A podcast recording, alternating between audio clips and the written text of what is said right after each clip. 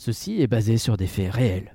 Euh, salut Pauline Salut Nagla Alors, bonne nouvelle, ça y est, j'ai déjà tout préparé, là c'est bon pour le film, je suis, je suis ok, donc euh, j'ai de l'avance, c'est cool. Oh, bah, c'est sympa. Ouais, euh, en plus c'est- ça m'a fait plaisir de revoir euh, Fievel au Far West, c'est c'est stylé. Fievel au Far West. Non C'est pas ça le Euh, film Ah si, si c'est stylé, c'est stylé. Ah bah ça je sais pas, j'ai pas vu. Moi j'ai moi j'ai regardé Fievel et le Nouveau Monde. Bah enfin, pourquoi Fievel est le nouveau Mais non, celui que je connais, euh, c'est moi qui l'ai proposé le film, donc euh, comme j'ai proposé celui que je connaissais, donc Fievel au Far West. Euh, alors faudrait peut-être prévenir les Patreons qui ont tous voté pour Fievel et le Nouveau Monde. Mais non, mais j'ai mis. Bah attends, laisse-moi vérifier. Jeu d'acteur, je tape au clavier. Fievel et le nouveau monde Bah oui, c'est ce que je dis, pas du tout. Qu'est-ce que j'ai foutu Non, mais c'est pas possible. En même temps je me doutais, je trouvais ça bizarre qu'une suite c'était vachement aussi populaire que ça pour les gens, genre euh, sauf si c'était aussi populaire et puis je m'en rendais pas compte, mais Mais parce que c'est vachement bien, Fievel Oui. Oh bah non oh bah, oh, bon, Après, la bonne nouvelle, c'est que je vais découvrir un film, hein, mais euh, je voulais faire Fievel au Far Mais au Far West, c'est la musique du générique de Flan, c'était aussi pour ça? eh bah faut refaire le nouveau générique. Max on a Ah, besoin de merde toi. Max, t'as deux jours, c'est parti. J'aimerais être un flan.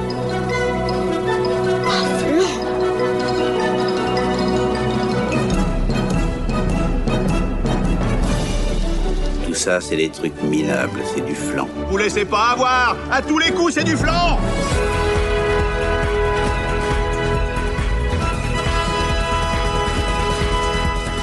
Faut l'animer, le podcast qui, petite souris à la vie. Oh là là, c'est drôle. Euh, bonjour Pauline, comment ça va? Bonjour Nagla, bah, ça allait bien jusqu'à cette blague parce qu'on en a connu quand même des, des mieux, hein, on va pas se mentir. Ouais, c'est vrai. Le pire, c'est qu'elles sont écrites. Il y a des fois où c'est bien, mais il y a des fois, c'est terrible. Euh, Aujourd'hui, donc, ce sont les patrons qui ont choisi de quel film nous allons parler. Et comme vous vous l'avez compris, c'est pas celui auquel je pensais. Mais comme j'ai écrit le mauvais film et que les gens ont voté pour celui-là, et ben on va faire celui-là.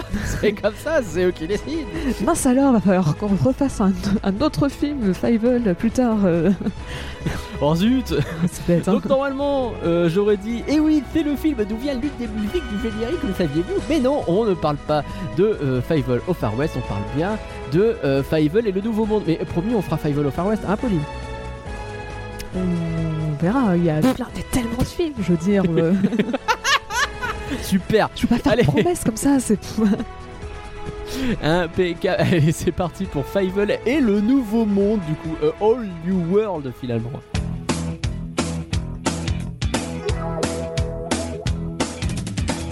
Connaissez-vous la boutique de Volanimé C'est sur boutique.volanimé.com et il y a des mugs, des sweats et des t-shirts. Et ça vous, ça vous permet de nous soutenir en vous faisant plaisir. J'ai failli me planter dans les pronoms de vous soutenir en nous faisant plaisir. Ce qui est pas faux, mais moins vrai quand même.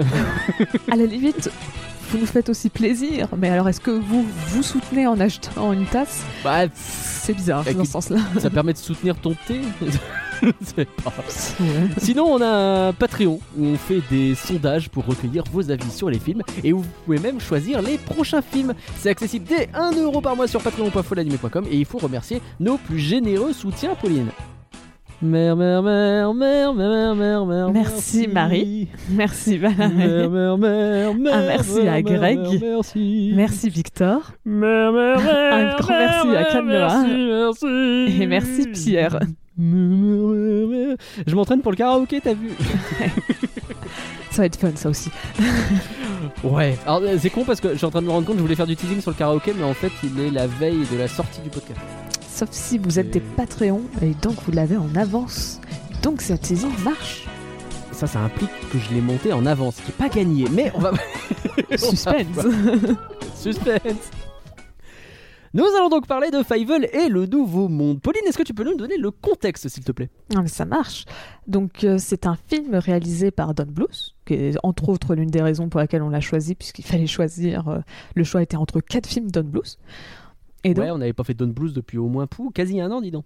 euh, aussi longtemps que ça, Charlie? Bah, Charlie, c'était en juillet, non? Ouais, non, ça va, on est début avril. Eh ben, 9 mois, voilà, oh là là, Eh ben, ça va. c'est- le temps passe. Et, euh, et donc, euh, le... donc c'est sorti le 21 novembre 1986 aux États-Unis. Et donc bon, Oh, un an avant ma naissance. oh. J'ai 27 ans, je rappelle. hein. Si le premier qui me dit que les calculs sont pas bons, Kevin, ça va mal se passer. Et donc, bah, Don Bluth, on en a parlé plein de fois avant. Euh, mais donc, pour rappeler très vite fait, euh, c'est un ancien animateur de Disney qui était pas content, qui s'est barré pour décider de faire ses propres films et qui a fait même par la suite euh, un, son propre studio concurrent à Disney. Mhm. Et qui, après, euh, ce studio a fermé et depuis a été racheté par Disney au moment de, de- de l'achat de la Fox. Donc, euh, bah, coup dur pour, euh, pour ce cher Oui, est Bluth. de retour finalement. Mais il fait plus d'animation, je crois, si? Non, non, il en fait plus. Ouais.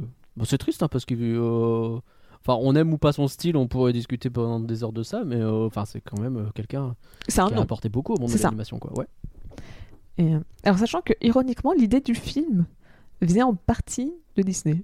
En fait, Ah ouais? ouais, en fait on a, euh, c'est. euh, euh, alors, je suis vraiment désolée d'avance pour les noms de famille. euh, de David Kir- Kirchner, je suppose que ça se prononce comme ça, qui en fait Oui. était. Je me souviens, on en a déjà parlé.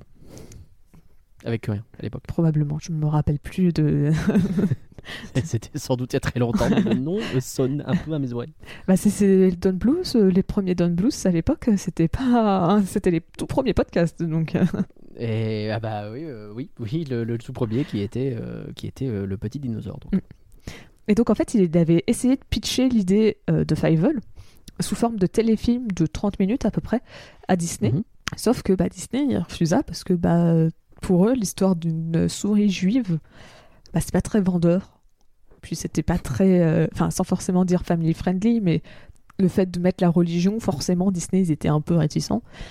Ah bah tout de suite. hein. Et donc Kirchner, il s'est retourné vers euh, Spielberg et Blues. Donc à ce moment-là, Ouais. euh, donc Spielberg, on rappelle, c'était un grand fan de films d'animation. Je crois que tu allais dire Spielberg, on rappelle. c'est vrai. Je ne vais pas expliquer oui. Spielberg. et, euh, Connaissez-vous Steven et, euh, et Blues, à ce moment-là, il venait de terminer son premier film euh, solo dans son coin. Donc c'était Brisby, le secret de Nîmes. Et c'était déjà un film qui, euh, d'animation qui mettait en scène une souris dans des situations assez sombres. Donc euh, c'était pas si Dans des arènes. Les arènes de Nîmes. Ok, j'ai cherché la blague et je la trouvais pas. Merci. Désolé. Et donc, en gros, t'as Spielberg, il est emballé. Et euh, donc, il veut faire, en gros, ce que, Spiel- euh, que pardon, Blues avait fait pour Nîmes, mais en plus grandiose encore. Et, euh, et donc, le film, maintenant, il est prévu pour le cinéma, en partenariat avec Universal Pictures. Alors, j'aime Ah bien ouais. cette anecdote, qui n'avait pas fait de film d'animation depuis 1965. Oh la vache. Et son dernier film, 31 ans en arrière, c'était Pinocchio dans l'espace. Je connais pas du tout ce film. Pardon? J'ai juste vu que c'était un truc belge, un film belge. Mais- oh, oh, la- la- Attends, quoi? Pinocchio dans l'espace. Je suis en train de taper Pinocchio dans l'espace. hein. Je suis désolé, peut-être que je serai moins euh, attentif pendant les prochaines secondes, mais il n'est pas impossible que ça, ça monte très haut dans la liste de nos prochains flancs parce que euh, je Pinocchio dans l'espace? oh la, mais J'ai juste vu l'affiche. mais il y a un, il y a un, comment il s'appelle?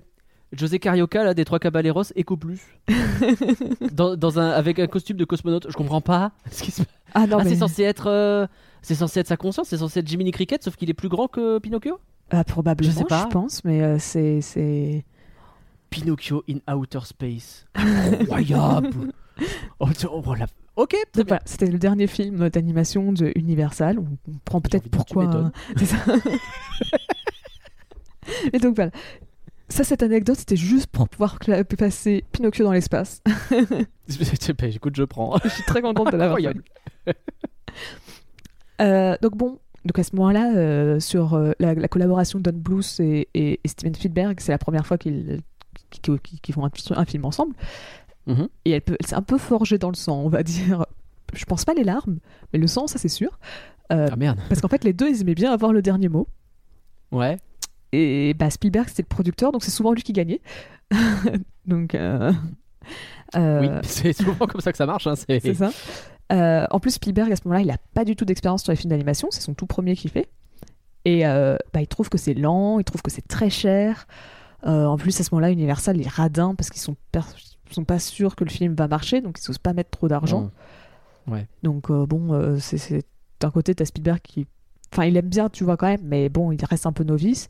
Et puis Blues, bon, il, il- généralement c'est pas lui qui est trop écouté, mais au moins il est content parce qu'on lui laisse travailler comme il le souhaite. Donc euh, bon, en vrai, il se plaint pas trop. Genre, il, il fait un peu. la paix, ça. C'est ça, c'est, il fait un peu Mm. la gueule parce que c'est pas ses idées qui passent spécialement, mais tant qu'on lui laisse travailler comme il veut, euh, il est content. C'était un peu l'une des raisons pour laquelle il s'est barré de Disney. C'est parce qu'il Mm, s'embrouillait certes. avec euh, la direction. Bref, c'est vraiment très compliqué. Un jour, on parlera de Roxy Rookie. on vous promet. Vraiment, hein, on le tease depuis longtemps, mais c'est vraiment la, la base de tellement de trucs. Alors que le film en soi, il est. Quand, quand le, le film, on s'en fout, mais c'est le Big Bang de l'animation. C'est- C'est ça. Tout a commencé par là. C'est terrible. Il était une fois Roxy a eu- Rookie. c'est ça. T'as vraiment eu euh, comment euh, Blanche Neige et euh, Roxanne. C'est les deux. C'est ça. Et donc, euh, parmi toutes les modifications, donc euh, dans la première version du film, en fait, le monde c'était un peu style euh, Probin des Bois, on va dire, ou Zootopie si on veut être plus anachronique. Euh, Ouais. Donc avec des personnages anthropomorphiques, enfin des animaux anthropomorphiques plutôt. Et en fait, c'est ils ont décidé par la suite de s'inspirer des grands-parents à la fois de Steven Spielberg, de Don Bluth, ou aussi, et j'ai découvert qu'il avait travaillé sur ce film grâce à cette anecdote, les grands-parents d'une certaine Kathleen Kennedy. Et oui. tu sais que moi je l'ai vu au, au générique. Mais ah, Katoche, elle est là Donc Kathleen Kennedy- qui est actuellement la chef de Star Wars. C'est ça. très très simple. Et qui était qui est, productrice euh, sur le film à l'époque, était parce Mais au-delà de ça, euh, ouais, elle a été une, euh, en fait, elle a été une, une très très grande productrice de Hollywood, Mm. souvent rattachée à Spielberg à Oui. cette époque-là. c'est ça. Donc Donc c'est pas très étonnant de l'avoir dessus. ça a du sens. Ouais. Et donc comme Je crois que t'as plein de gens. J'ai pas vu passer genre des Frank Miller ou des choses comme ça dans le film. Il me semble. Enfin, quand tu regardes le générique, tu te dis, mais putain, c'est ouf, je connais plein de gens. Alors que je suis même pas. on va pas euh, se mentir, j'ai pas regardé le générique. Oups. Je le dis Euh, non, mais même le générique au début, en fait. Ah oui, Tu sais, les quelques noms qui apparaissent au début. C'est pour ça que je l'ai vu à ce moment-là. Mais bon. bah, j'ai pas fait gaffe en tout cas. Peut-être c'est pas impossible, mais je l'ai Non, pas vu dans le dans mes recherches et tout. Mais bon, je ne pas l'avoir vu, ça veut pas dire que forcément il n'y est pas. Je veux dire, euh, Kathleen Kennedy, je suis tombée un peu dessus par hasard, donc Oui, oui. Et donc tout, tout, tout ce- ceux-là, ils ont leurs grands-parents ou arrière-grands-parents plutôt, même, qui sont immigrés, donc euh, soit, soit européens, soit juifs, soit les deux, tu me diras. Euh, Oui. Et donc ils sont venus aux États-Unis. Et en fait, c'est à ce moment-là, leur idée est venue de faire un, un monde qui mélange humains et animaux. Donc euh, soit comme Bernard et Bianca, soit autrement comme le Brisby et le secret de Nîmes, euh, sorti avant. Alors, n'avait pas trop, j'ai pas trouvé trop d'informations pour ce qui était prévu pour le film. Euh, les rares trucs que j'ai vraiment vus, genre qu'est-ce qui était dans les 30 minutes de base et qu'est-ce qu'ils ont rajouté par la suite. Euh, tout ce que je sais, c'est que pendant un moment, ils ont envisagé, probablement quand ils cherchaient une manière d'allonger le film, euh, l'idée que tout le film, ça devait être un flashback. Et euh, en- fait, ça se passait à notre époque. Et donc, euh, que Fievel, il raconte son, son- l'histoire euh, bah, à ses petits-enfants. On Sauf, aurait eu un vieux Fievel. euh, c'est ça. Sauf que bah, Fievel, il aurait dû avoir 107 ans. Ouais, let's go 107 ans, la vache. qui est déjà très vieux hein, pour un rat, on va pas se mentir. Ah bah ouais. Mais même si on le met à l'échelle humaine, bah 107 Ouais. ans, c'est quand même peu probable que ça arrive. Donc, C'est chaud quand même. c'est ça. Donc, ils se sont dit, ouais, on va abandonner l'idée. Mais, fun fact, l'idée fut gardée lors de l'adaptation au livre. Ah ouais. Donc, euh, voilà. Donc, euh, si des gens ont lu le livre et qui disent, Hum, mais ça me disait quelque chose, c'est pour ça. Je fais une aparté, je pense que Frank Miller, je l'ai complètement rêvé parce que je trouve nulle part une info où il serait lié. Donc euh, Il y a peut-être eu un gars qui s'appelait. Franck et puis cinq lignes plus bas Miller et t'as fait. Hum, peut-être. Ou alors c'est complètement quelqu'un d'autre que j'ai confondu. Je ne sais pas. Désolé. Et euh, donc dans les autres euh, ajouts du film, le surnom Philly pour Fievel, Ouais. en fait, il fut ajouté en cours de production. Euh, en fait, Blues, il avait peur que le nom Fievel, ça soit trop étranger pour les Américains et donc il l'aime pas. Alors t'as Spielberg, Hmm. il disait, Spielberg, il disait, bah non, euh, non. Ok. Je garde, pense qu'effectivement, non. on va garder Fievel. Et euh, mais bon, ils ont trouvé un compromis quand même malgré tout sur le surnom et qui est entre autres basé sur le nom anglais que receva l'arrière-grand-père de Spielberg euh, en arrivant aux États-Unis. En fait, son, son nom yiddish, c'est Fievel. Et euh, quand il est arrivé, on lui a donné un nom anglais, et donc c'était euh, c'était Philippe. Et donc ils ont raccourci pour le, le film. C'est stylé que ce soit une vraie anecdote euh, d'époque qui soit utilisée pour régler un problème. C'est bien. Je- franchement, très, très bien. Bah, en vrai, je suis que ça a fini comme ça sur Spielberg qui a dit non, j'en veux pas. Mais allez, s'il te plaît, on peut faire un- une référence pour ton arrière-grand-père. Ouais, vas-y. ok, j'avoue. Et, euh, et donc, c'est pour ça, tout le passage, enfin, c'est un petit passage, hein, n'est pas énorme, où t'as Tania qui dit euh, Mais pourquoi mon nom il est changé en Tini Ouais. bah, Ça a été dû être ajouté justement pour expliquer ce, ce, ce changement, ce surnom, et donc euh, justifier en partie la fin du film. Enfin, la fin. J'allais dire que j'allais dire que justement dans mon souvenir là du, du film que j'ai vu il y a quelques jours maintenant, euh, c'était un truc qui passait assez vite et que ça ça aurait pu être rajouté euh, presque. Est-ce que c'est pas rajouté en voix off, tu vois? Mais peut-être je dis de la merde. Mais Peut-être pas à dire en voix off, mais oui, c'est- juste, il y a une petite ligne à un moment quand ils arrivent aux États-Unis, elle dit vite fait euh, Mais pourquoi je dois changer de nom? Alors en plus, comme Ouais, à ce moment-là du film, j'avais pas du tout capté quel était son vrai prénom, j'ai fait c'est pas clair. Ouais. Euh, ok, tu t'as un nouveau prénom. euh, laisse-moi, attends, ça fait 20 minutes que le film a commencé. Laisse-moi le temps de retenir ton prénom. Il a été dit trois fois dans le film. Faut dire qu'elle est pas très importante. oui, on va pas se mentir. et, euh, et donc, bah, je te parlais de Universal qui était radin. Ouais. Le, le fi- le budget du film, il était à l'origine de 6,5 millions de dollars. Il a quand même grandi pour, enfin gro- grossi plutôt pour finir à 9 millions. Quand même, hein. ça fait un beau déplacement déjà. Ouais, chez Disney en moyenne, c'était 12 millions de dollars un film à l'époque. Ouais. Et euh, il savait que ça allait être dur hein, de faire un film, euh, de faire produire un film. c'est pas- Bah, c'est ouais. ça, de, surtout de base. Mais il se disait, ça valait la peine parce que euh, il pourrait travailler avec Spielberg et c'est stylé. donc, C'est euh, donc c'est pour ça C'est que vrai. c'est pour ça qu'elle a fait un peu, ouais, allez, ça passe. Et et en fait, dès le début du, de la production, euh, le film a failli être euh, animé en Irlande pour économiser de l'argent.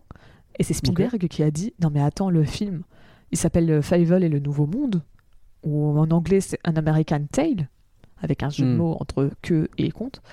Et, euh, et donc il disait Ça peut pas être fait en Irlande. C'est- absurde. C'est- faut que ça soit fait aux États-Unis. C'est- l'un des rares films où tu peux pas le mettre, euh, l'exporter à l'étranger. Et Hmm. euh, donc il il a quand même, c'est quand même fait aux États-Unis, mais Blues s'est pris la tête pendant tout le film, enfin peut-être pas tout, mais une grosse partie du film avec les syndicats, euh, parce que euh, c'est vraiment compliqué. Les, les salaires, ils ont été gelés pendant un an et demi de production. Le film, il a commencé en 82, euh, non mince, 84, pardon. 84, pardon. En 84 Ok. pour finir en 86. Et, Ok. euh, et donc pendant presque donc toute la production, les salaires ils ont été gelés. Euh, vraiment, il y avait des gens qui, qui, qui se barraient constamment, mais euh, il y a une très grosse histoire avec les syndicats. et euh, à tel point que Blues, par la suite, il a décidé de s'installer en Irlande après le film, Ah, bah. parce que les syndicats allaient lui foutre la paix là-bas. donc, Ah, merde. et donc c'est plus simple. Oh putain, ah oui, ben voilà, voilà, voilà, ouais, c'est terrible. Il y a tellement de remarques à la fois de gauche et de droite qu'on peut faire là. euh, on peut partir en débat à n'importe quel moment. Je pense qu'on va pas le faire. la situation est tendue, on va dire qu'on est dans la réserve électorale. Voilà, c'est pas euh, vrai. Sachant que donc bah s'il y a eu des coupes budgétaires, ça veut dire qu'il y a eu des coupes de scènes. Et donc euh, bah t'as euh, tout le tout le voyage des, des souris que attends, comment ça se prononce? Souris Suriskowicz Suriskevich. Suriskevich pardon. Ah, et t'as vu. Euh, en gros, devait les voir trava- euh, travailler non pardon voyager à travers. Euh, J'ai un peu Les- Je peux, oui, bah, ça arrive. euh, les, les voyager à travers l'Europe. Parce que, euh, bah, en fait, c'est en voyant ça que j'ai compris que ah mais ils partent pas de Russie en fait.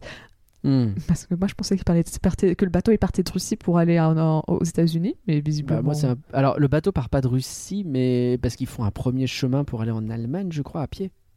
Peut-être. C'est ce que j'ai compris. Après, euh, J'avoue, euh, genre tu les vois un petit peu marcher. Mais on va, on va en parler, je pense. Mais le rythme du film fait qu'on n'a pas trop le temps de se poser des questions. Hein, euh, on passe à la scène sur hop hop hop, on n'a pas le time. Bah, en tout Donc, cas, euh, ça devait être plus long. Ok. Dans tous les cas, euh, on devait voir plus peut-être de pays. Et Hmm.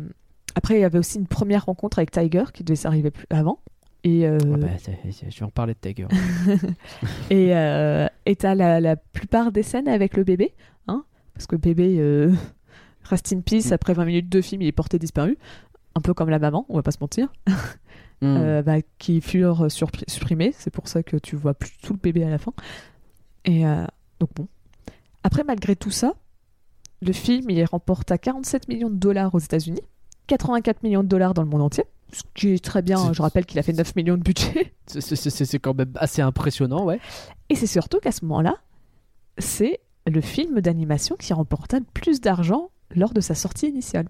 Aïe, aïe, aïe. Et donc le film d'animation hors Disney qui remporte le plus d'argent tout court. Et ça, et ça, Disney, ils ont pas aimé. C'est ça. Parce qu'en fait, la même année est sorti Ouais. un petit film qui s'appelle Basile détective privé. Aïe. Une souris aussi, dis donc. Une souris, dis donc, qui est anthropomorphique et qui se passe un peu au- aux, fin, fin 19e et euh, d'un genre même Ouais. l'univers est un peu sensiblement le même globalement. C'est juste qu'il y en a un c'est en Angleterre, l'autre aux États-Unis, mais il y a des vrai. ressemblances.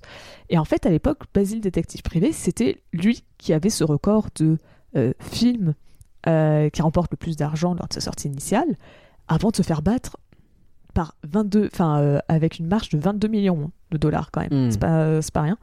Par Ouais, bah oui. euh, bah, par euh, Fievel. Donc bon, c'est- j'étais très content. Ah bah oui, tu m'étonnes. on, est, on est dans une période terrible pour Disney. Alors, C'est au moment où le rachat a eu lieu. Oui. Enfin, pas le rachat, le, euh, la, la prise de pouvoir de, Eisner. de Michael Eisner, euh, puisqu'il arrive, si je dis pas de bêtises, c'est pendant la production de Basile justement qu'il arrive. Euh, non, il arrive Euh. pendant le Taram et le chaudron magique, Ah, c'est pendant Taram? Il me semble. hein. Ou alors juste à la fin de Taram et le. pour moi, c'est à la fin. Pour moi, il arrive à la fin de Taram, et parce que c'est lui en. Enfin, c'est pas Mais lui. je crois que c'est Katzenberg. C'est pas lui, c'est Katzenberg Oui, qui, euh, qui coupe. Mais bon, c'est Katzenberg. Il est arrivé là grâce à, à Eisner, et euh, et c'est lui qui coupe tout le budget euh, com de Taram et le chaudron magique. C'est fort possible. Après, je pense qu'on a raison tous les deux parce qu'en vrai, les deux sont plus ou moins en train de se faire en même temps. Bah, Taram, c'est vieux qui étaient sur 85. Taram Oui, c'est ça. Et un peu les jeunes sur Basile et, euh, et c'est ça qui fait que enfin qu'il y a eu un peu une galère et c'est pour ça que t'as on est en train de faire un flanc Basile mais t'as euh, la première scène d'animation euh, par ordinateur qui est faite sur Basile parce que justement si je dis pas de bêtises ce sont des jeunes qui commencent à essayer de faire des Alors- trucs un peu et à pousser ce genre de choses En vrai, la première fois qu'il y a de la 3D utilisée dans un film Disney, il me semble que même dans un film d'animation tout court, euh, Ouais. c'est Taram. Mais c'est pour non, c'est vraiment pour des trucs nuls. hein. C'est pour euh, euh, quand il y a les comment s'appelle? Le le le, bah, le chaudron magique qui est utilisé. Il fait de la magie un peu bizarre, des, des sortes de fumée verte. Il me semble Ouais. que c'est cette fumée verte est faite en ah 3D. t'as raison t'as raison ils ont quelques effets Sauf que ça fait Et moins crois- classe de dire que c'est Taram parce que le film il a bidé, que Disney veut que tout le monde l'oublie. Ouais, Donc ils disent c'est surtout que bon, c'est vraiment pour un petit détail, hein. c'est c'est un truc Mm. insignifiant. Mais donc ils veulent, ils mettent en avant le fait que ça soit Basile, parce que Basile, bah, c'est le premier film qui va commencer à les sortir. euh, tu vois, ça, c'est le début du renouveau. C'est pas l'âge d'or, mais c'est le tout début. on est vraiment au tout début ouais c'est ça. à à peine, mais- à- avant Basile, ils étaient persuadés que les studios euh, d'animation allaient être finis. Quoi, c'était, c'était, ils disent que ça allait pas Ouais. marcher. C'est Basile qui leur donne l'espoir. C'est donc T'as un côté où tu vois, en plus c'est beaucoup plus classe dans, dans, Tara- euh, dans bah, Basile, la on va scène pas de. Basile, elle est stylée. hein, C'est toute la scène de l'horloge à la fin ça, hein. qui est toute en animation. Elle est trop stylée. on va pas se mentir, c'est plus classe pour Disney de dire Hé, regardez, le saviez-vous? La clair. première fois qu'on a utilisé la 3D, c'était dans Basile. Alors que, En plus, elle a hyper bien vieilli cette scène. Oui. Tu sais, il y a des fois où tu vois de la 3D de l'époque euh, ou de la même des trucs sur ordinateur qui sont faits, qui sont ajoutés, et tu fais oh c'est dégueulasse comme vous avez fait ça. elle est hyper bien rendue. je suis d'accord. C'est une super réussite quoi. Et donc, justement, on fait plein de compliments sur Basile. Bah, Basile a Ouais. quand même eu un meilleur succès critique Ah ouais. que, euh, que, euh, que Fievel. Euh, notamment auprès de. Alors, ça va probablement pas parler à beaucoup de personnes. C'est euh, Gene Siskel et Robert. euh, non, pardon, Roger Ebert, pardon, bad, qui Ah. étaient deux critiques américains qui avaient vraiment une, énorme Ok. réputation. Faut imaginer que c'était un peu eux qui, qui, qui faisaient un film. Et Mhm. euh, en fait, ils avaient une émission de télé qui s'appelait euh, bah, euh, Siskel et Ebert. Et, simple. qui était diffusé pendant presque 25 ans, un truc comme ça, à la télévision américaine. Et c'était vraiment, ils parlaient des films et ils disaient, bah voilà, ce film, on l'a aimé, on l'a pas aimé. Et on va pas se mentir, généralement, quand t'as un film où on dit on l'a pas aimé, ça a tendance à. euh, Ça a un effet quoi. bah c'est ça, c'est Mm. c'est- au moins ça va en parler par la suite. Ça, ça, ça peut. euh, là, bon, dans le cas de Fievel, je pense pas qu'ils ont fait non plus une critique pour dire qu'ils l'ont pas aimé, c'est juste ils l'ont moins aimé à, Ouais. à, à Basile parce que forcément Par la comparaison Basile. était, était là dans l'esprit de tout le monde. quoi. D'accord. Euh, après, euh, le film, il a quand même été nommé euh, pour les Oscars Mhm. dans la catégorie de meilleure chanson originale parce qu'à ce moment-là, c'est le seul truc qu'on a pour les films d'animation. On va pas se mentir. sûr. Déjà qu'aujourd'hui, il n'y a pas grand-chose, mais Voilà, ça- À mais l'époque, si, mais enfin, les Oscars, ils disent que c'est pour les enfants, les films d'animation, enfin. ah bah oui, que les adultes quand ils se mettent devant, ils sont juste blasés et que c'est pour euh, Bah couper oui. leurs gosses. Eh oui. Hein, vous, tous les connards qui, ont pleuré devant Encanto, là, là, vous êtes des enfants qui n'avons pas grandi, ok? Puis vous, tous les connards qui bossaient sur ces films d'animation, sachez qu'on les respecte alors, pas et qu'on peut juste, Mais- c'est juste pour occuper nos gosses. Au pire, faites de la publicité, ce sera mieux vu. Et je dis pas ça pour dire du mal des gens qui font de la pub. hein. Et, euh, et donc c'était donc, euh, alors j'ai pas retrouvé le nom parce qu'en fait je savais pas quel était le vrai nom français et lequel était juste une mauvaise traduction pour euh, Somewhere, oui Somewhere Out There. Donc euh, la chanson. Somewhere out there. C'est, euh, c'est, alors je sais plus le nom français non plus. Euh, c'est, c'est celle que chante euh, Tania justement. C'est ça. Et après il chante duo avec Fievel. Et il y a, euh, est-ce que je te fais l'anecdote maintenant vis-à-vis du 2 ah, Je te fais l'anecdote maintenant vis-à-vis du 2. En fait, le 2, il a tendance à un peu se foutre de la gueule du 1. Et, en fait, ils ont une, euh, un lien tous les deux, entre les deux films qui est quand même très chelou. Et par exemple, dans le début du 2, donc, t'as Tania qui se met à la fenêtre pour chanter cette même chanson qui a fait un carton à l'époque dans le Mm. 1.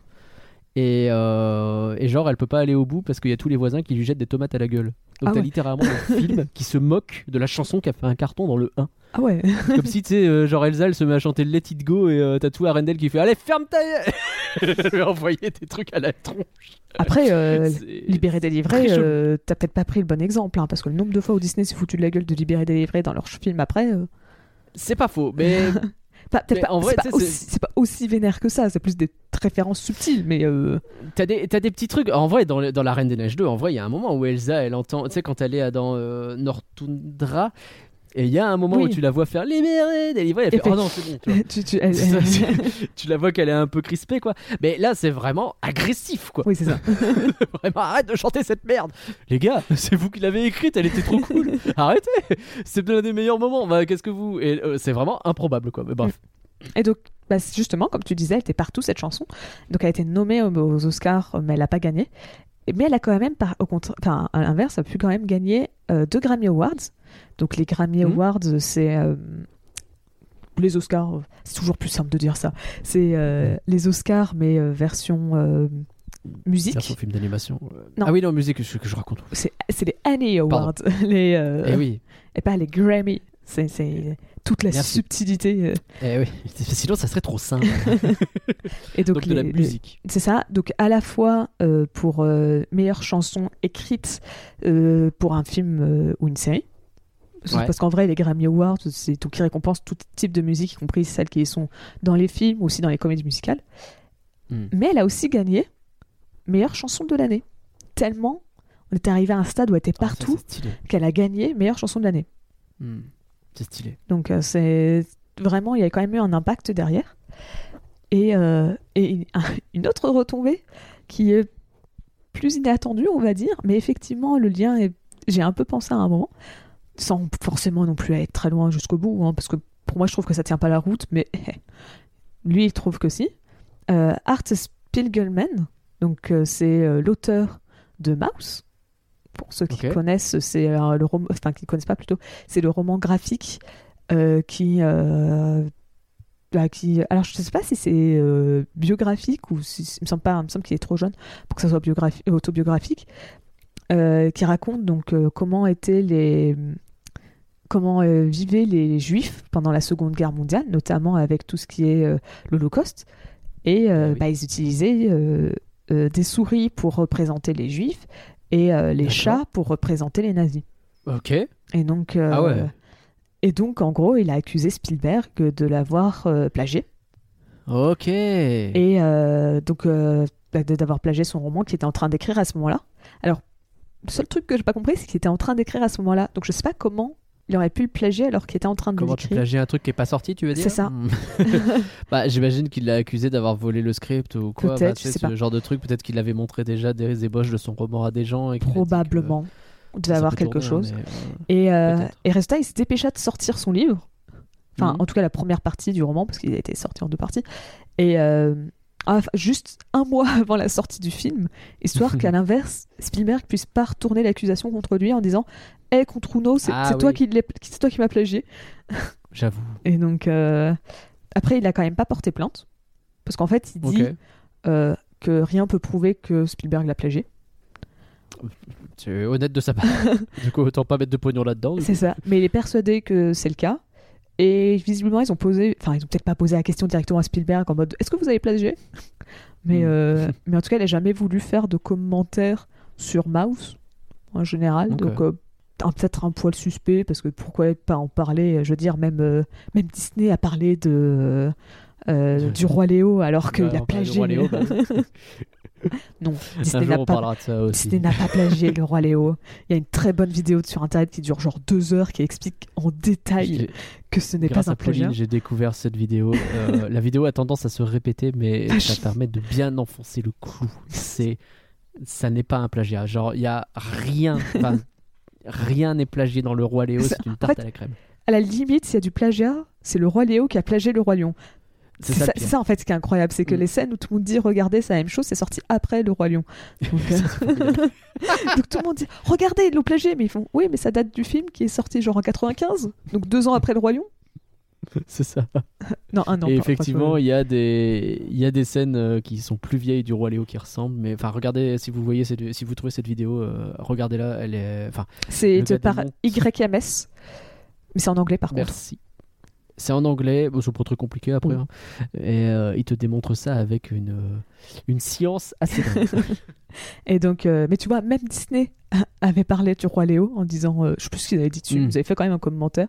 Alors que là, le fait qu'il ne veuille pas du tout te faire de commentaire, bon, c'est toujours louche. hein. ouais, mais euh, après, comme je dis, c'est un peu bizarre. Bref, surtout que les Ou alors il y en a juste rien à péter, ça peut être ça aussi. C'est hein, ça. mais- Surtout qu'en plus, la similitude, bon, bah, c'est c'est, euh, les, les souris sont les juifs et les chats c'est les méchants. Ouais, c'est À part- basiquement à- le principe de base, mais pas plus. C'est ça en soi. Il y en a un qui parle quand même de, bah, de l'Holocauste, alors que l'autre parle de l'immigration vers les États-Unis. En plus, enfin, les souris c'est les juifs et les chats c'est. Enfin, je veux dire, les souris sont gentils et les chats sont méchants, c'est un peu le. Oui, moi j'en ai marre. j'en ai marre que les chats Alors- soient tout le temps les méchants. Ça, je suis d'accord avec toi, mais on est aussi d'accord pour dire que c'est un peu le point zéro de, Oui, oui. euh, de, de la métaphore, quoi. Je veux dire, c'est oui, d'accord. Bon, Après- ok. Après, j'ai pas vu, j'ai pas lu, lu le roman, donc ça se trouve euh, en, lisant peut-être le d'autres roman- trucs, ouais. C'est ça, c'est peut-être, ça va peut-être plus loin que ça, il y a peut-être plus de comparaison. Je ne sais pas du tout. Alors, euh, point Rotten Tomatoes, Ouais. le film a euh, 73% d'avis favorables de la part des critiques et 71% de la part des spectateurs. D'accord. Donc ils sont assez cohérents. C'est C'est un truc plutôt pas mal, quoi. Ouais, et pas euh, mal. ouais. pas, pas mal, mais sans plus quand même. C'est pas non plus un. C'est c'est- c'est- c'est favorable, mais tu vois, on est. Bah, c'est pas un 80-90%, quoi. Euh, Ouais. c'est- c'est- c'est un- ah, ça serait l'équivalent d'un 3,5, je dirais, sur 5. C'est un truc comme ça, ouais, bah, c'est à peu près 15 sur 20, quoi. Un petit Ouais, peu. c'est ça. 14-15. Donc c'est- largement correct, hein, mais c'est pas. euh, Plus 14 que 15 d'ailleurs, mais oui. Et, euh, et donc le consensus, c'est que esquisément animé, euh, Fievel et le Nouveau Monde est une histoire d'immigrants douce et mélancolique. Eh ben, c'est, c'est- oui, ça va à l'essentiel. C'est le consensus. Dire- oui, ça, c'est pour le coup, c'est très consensuel, effectivement. J'aime bien les films euh, de cette période, juste je termine avec ça parce que, enfin, j'aime bien les films. En fait, cette période, elle est charnière, c'est assez ouf parce qu'il faut bien se rendre compte que pour la première fois de sa vie, Disney est en train d'être dominé par quelqu'un d'autre, que du coup, ils sont sur le point de disparaître. Que Don Bluth, donc euh, il a déjà placé, euh, si je dis pas de bêtises, hein, déjà euh, le Nîmes a, a déjà fait nettement mieux que leur film précédent qui était bah, Roxy Rookie, si je dis pas de bêtises. Ça, peut-être j'avoue que je sais. J'ai pas du tout regardé la comparaison. Déjà Je sais. Autant je sais par la suite que euh, Ou c'est Taram, la vallée, peut-être, la, je sais la- bon, peut-être Taram. En même temps, Taram a fait tellement un flop que n'importe qui bat Taram. Ouais. Mais euh, euh, surtout qu'en plus Taram, ça correspond. Oh quoique non, euh, en vrai, non, j'allais dire Taram, ça correspond plus en date pour euh, pour Brisby, mais euh, non, en vrai, c'est plutôt. Ah, je sais pas si c'est plutôt Roxy Rookie ou. Mais aut- Autant tu vois, je connais après, je sais que bah la vallée, le Petit Le Pied, petit il a- dinosaure. Enfin, c'est ça, le petit dinosaure et la vallée des dinosaures. C'est Petit Pied et la vallée des dinosaures. Et la vallée des merveilles. Non, c'est le petit dinosaure et la la, vallée des merveilles. C'est compliqué. Ah oui, non, ce c'est pas simple. hein, c'est pas simple. Et, et donc, résultat, euh, je sais qu'il a fait mieux que Oliver et compagnie. Pas grand chose. L'écart, c'était déjà rattra- Mm. euh, ils avaient déjà rattrapé leur retard euh, Disney. Le- le- L'écart commence à s'amenuiser à ce moment-là, mais on est vraiment dans la période un peu dure. C'est ça. Il y a l'arrache, il y a le, là, décidément, il y a le- le- l'arrivée de Michael Esner qui est en train justement de bouleverser et de rechanger un peu tout ça. Et, et petit à petit, Disney part vers son nouvel âge d'or, enfin son Mm. renouveau. Et euh, alors qu'à ce moment-là, ouais, le patron de l'animation, c'est Don Bluth, quoi. On est en C'est ça. plein dans son heure de gloire. Alors, il va le garder pendant un petit moment parce qu'il va faire des films qui vont avoir des succès quand même euh, Ah. conséquents. Mais ça va vite euh, s'étioler, quoi. En, en vrai, en comparaison à Disney, euh, il y a que deux films hein, qui ont fait mieux que Disney. On va pas se Mieux, mentir. ouais, mais hein. après, même si tu restes Après, pas oui. loin de Disney, mine de rien, t'es pas si mal. mais après, Disney va partir dans des Ah. hauteurs qu'on n'a jamais vues avec euh, la, la petite sirène, la belle et la bête, etc., qui vont faire des. euh, jusqu'au Roi Lion, qui est une apothéose de, de pognon. Euh, Et puis. Bref, on est dans une période. Euh. Coup dur. Dédicace Max, Ouais. Euh, le fan de Pocahontas, le avec un L majuscule. Mais ouais, donc j'aime bien cette période du coup. C'est on est vraiment euh, au moment Ah oui, où c'est sûr. en train de se créer en fait. Quoi. Il y a le studio Disney qui est en train de se recréer et en face, t'as d'autres talents qui sont en train de faire des trucs et c'est assez passionnant à regarder. Oui. Si vous regardez les, je fais souvent la pub de Mea, mais il, il a fait une vidéo sur, euh, si je dis pas de bêtises, lui la, la vidéo qu'il a faite c'est sur Five All au Far West justement et il parle de tout ça et c'est passionnant de voir un peu le ce qui se passe là-dedans parce que en fait à l'époque, enfin, que, comme aujourd'hui, mais je pense qu'aujourd'hui c'est moins vrai. Les gens qui bossent dans l'animation, t'en as un certain nombre, mais c'est pas non plus infini. Ce qui fait que quand t'as un nouveau studio qui apparaît, bah, tu retrouves des anciens Disney, et inversement, quand Disney reprend du poil de la bête, tu retrouves des Oh. gens qui reviennent, qui repartent, etc. En, vrai, je suis moins d'accord aujourd'hui parce que Ouais. la 3D fait que. Bon, alors t'as as des styles, hein, bien sûr, mais la 3D Mm. fait que c'est plus facile de créer un studio 3D aujourd'hui, je pense, à mon Ah, avis. Parce qu'en fait, tu peux récupérer les gens qui font la 3D pour la publicité, la 3D pour Oui, euh, le- les films, euh, les effets spéciaux.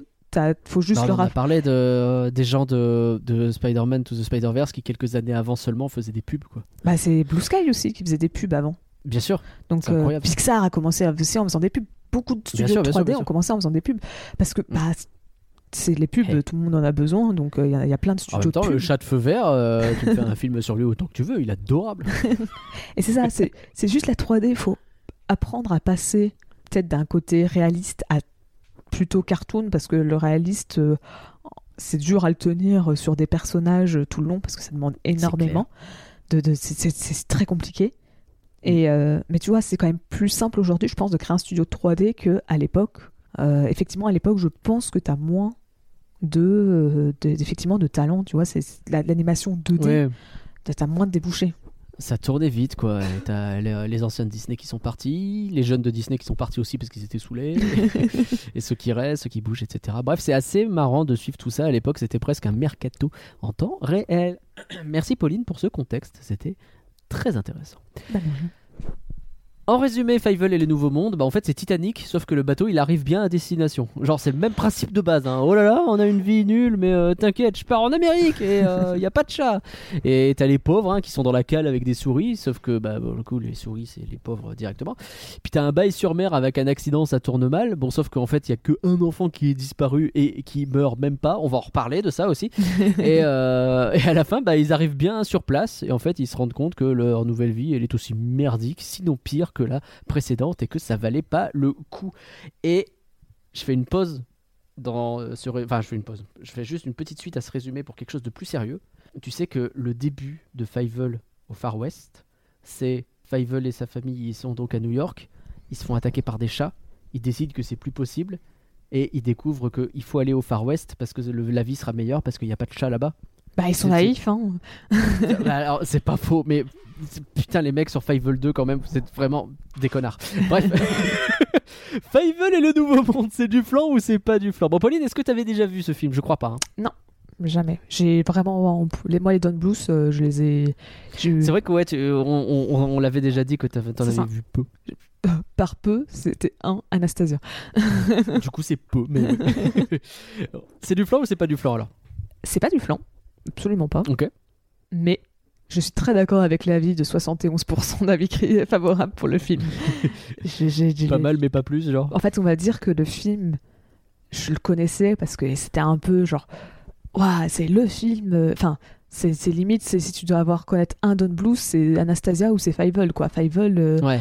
tout, le monde en parle. Enfin, t'as aussi euh, euh, le petit dinosaure, donc à la limite, mais, euh, mais tu vois. Fievel, c'est vraiment assez culte. Hmm. Et peut-être que je m'attendais à trop.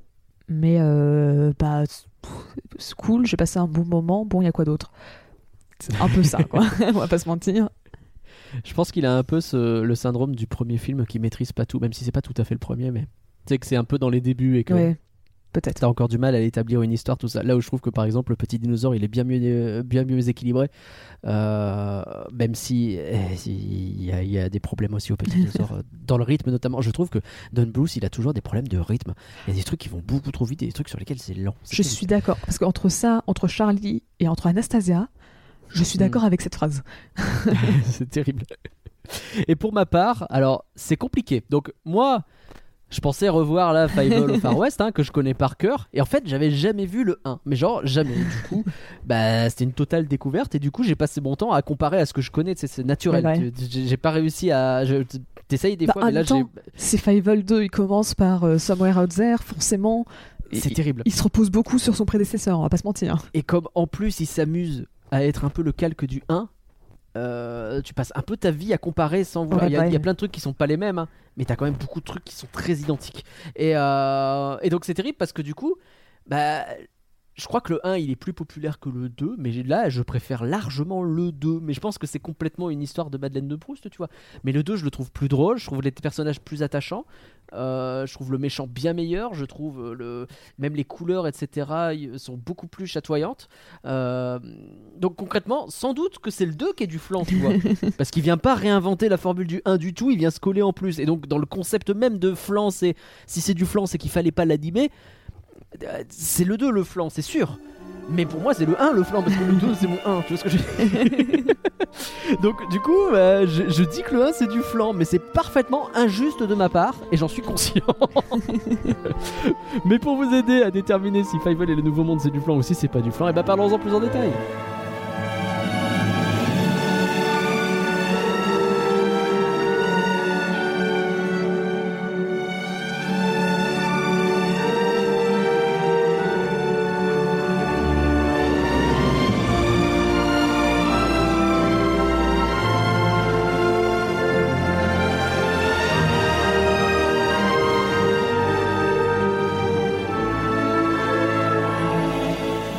Allez, j'ai envie qu'on commence direct par la musique, justement. C'est sans doute, je pense, la musique que j'ai mis entre les deux, euh, les deux parties là. Euh, le petit thème au violon joué par Papa Suriskevich là. Oh là là, qu'est-ce que j'adore cette musique. Et pour le coup, elle revient pas mal dans le 2, donc je la connaissais déjà. Mais je suis fan de cette musique. Ouais, en vrai, je suis d'accord que la musique dans la BO, on va dire vraiment, est Ouais. On parle bien de la BO. C'est Et, euh, et effectivement, bah en fait, tu vois, il y a un petit côté, bah voilà, euh, euh, un peu le thème principal où t'es un peu comme Fievel à essayer de. Oh, attends, on l'entend, c'est donc lui Alors que Ouais. non. Tu te doutes bien Oui, qu'il c'est pas vrai. retrouver son père au bout de 10 minutes de film. C'est vrai. Mais. Il y a ce truc hyper insupportable où ils passent leur vie à se croiser. Et tu sais qu'ils Ça- ça étaient me- censés se croiser encore plus. Il y a une, scène, Ah ouais une des scènes qui a été coupée, où j'ai réussi à trouver ce que c'était cette scène coupée. Ils étaient, euh, tu sais, c'était au meeting des, euh, Ouais. pour, euh, pour dire Ah là là, il faut virer les chats, mais comment on va Mm. faire? C'est Fievel qui trouve la solution. En fait, à un moment, je sais pas si c'est censé être avant ou après, il est censé dire Hé, au fait, je suis un enfant perdu, euh, est-ce que quelqu'un peut m'aider à. Enfin, je m'appelle Fievel et je cherche mes parents. Hmm. Sauf que, en fait, au moment où il est censé parler, parce que t'as, les... le père et sa sœur qui sont là au fond Bah de la ils sont en train de regarder le meeting. Ouais. Donc ils sont censés entendre, même s'ils voient pas. Mhm. Et, euh, et en fait, à ce moment-là, il devait avoir le bruit d'un bateau. Euh, tu sais, la sirène, le Oh, boum, qui les empêche d'entendre. Et- Attends, mais il y a un bateau qui vient d'enregistrer ce podcast? C'était... Cette imitation était formidable, j'ai vraiment cru qu'un bateau... était- Pardon, c'est pas gentil. non mais oh. Moi, j'ai juste fait un bruit vite fait en deux secondes en mode pour illustrer vite fait et on est en train de se foutre de ma gueule. J'ai jamais dit Désolé. que mon imitation, C'est- incroyable. C'est parfaitement gratuit, je suis vraiment. Et, euh, et donc, mais c'est nul, mais oui. et donc, normalement, et même eux, alors eux, c'est pas parce que c'était nul, c'est parce qu'ils se sont dit, même là, on est trop cruel envers le pauvre. Bah, en plus, oui. Et- C'est vrai que c'est terrible au bout d'un moment, quoi. c'est- Bah, c'est ça, c'était vraiment envie de dire. Limite, à la fin, t'as l'impression qu'il va pas serrer les bras de son père. Genre, ils essayent de se retrouver sans faire exprès, ils se cassent un peu la figure et tu sais, ils se font pas tout de suite un vrai. câlin. Il y a genre 5 C'est- secondes où ils galèrent un peu et je me suis dit, non, mais il y en a un, il va faire une crise cardiaque et c'est fini. hein. C'est- vraiment, tu comprends pas. Et en plus, bah, on, a- on est en train de passer complètement Oui. autre chose, mais autant, autant, autant crever cet abcès une fois pour toutes. Mais justement, ce- cette espèce de moment de la réunion là, où euh, le père il appelle pendant longtemps, et, et tu passes sur Fievel avec la voix très claire du père qui l'appelle, tu sais. C'est pas comme dans. Je suis désolé, je vais encore faire le, le, le- le parallèle avec Titanic, tu sais, où elle, est- quand tu vois Rose euh, qui est en train d'entendre que le petit bateau passe et appelle après les gens, tu sais, t'as la voix hyper déformée parce qu'elle est à moitié Ouais. dans les vapes. On est vraiment pas dans ça. hein. La voix, elle est très clairement Fievel. Et l'autre, il bouge pas, il est réveillé.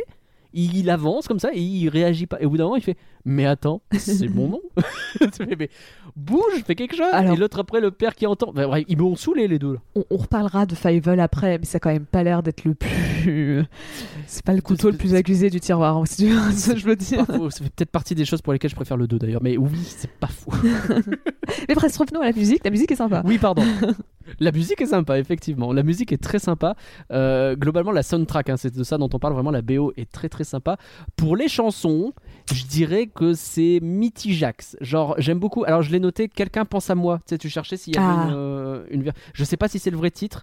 en tout cas, c'est le, c'est le refrain. Donc, j'imagine que ce serait ça. Donc, le Somewhere Out There, qui est très joli. Sauf que les voix VF galèrent un peu. Surtout Fievel. Oh. Euh, je le trouve vraiment. Ah, Vraiment pas Fievel, bon. sait pas chanter. Hein. Mais il paraît que. terrible. Je sais pas si t'as déjà écouté en anglais. Ouais. Parce qu'il paraît qu'en anglais c'est nul aussi. j'ai Ah, vu, j'ai vu des gens dire que euh, pour la sœur ils l'ont redoublé. Enfin ils ont pris quelqu'un Ouais. qui savait pas chanter, enfin qui, pardon, qui savait chanter. spécifique. Tu sais pas chanter, tu seras parfaite.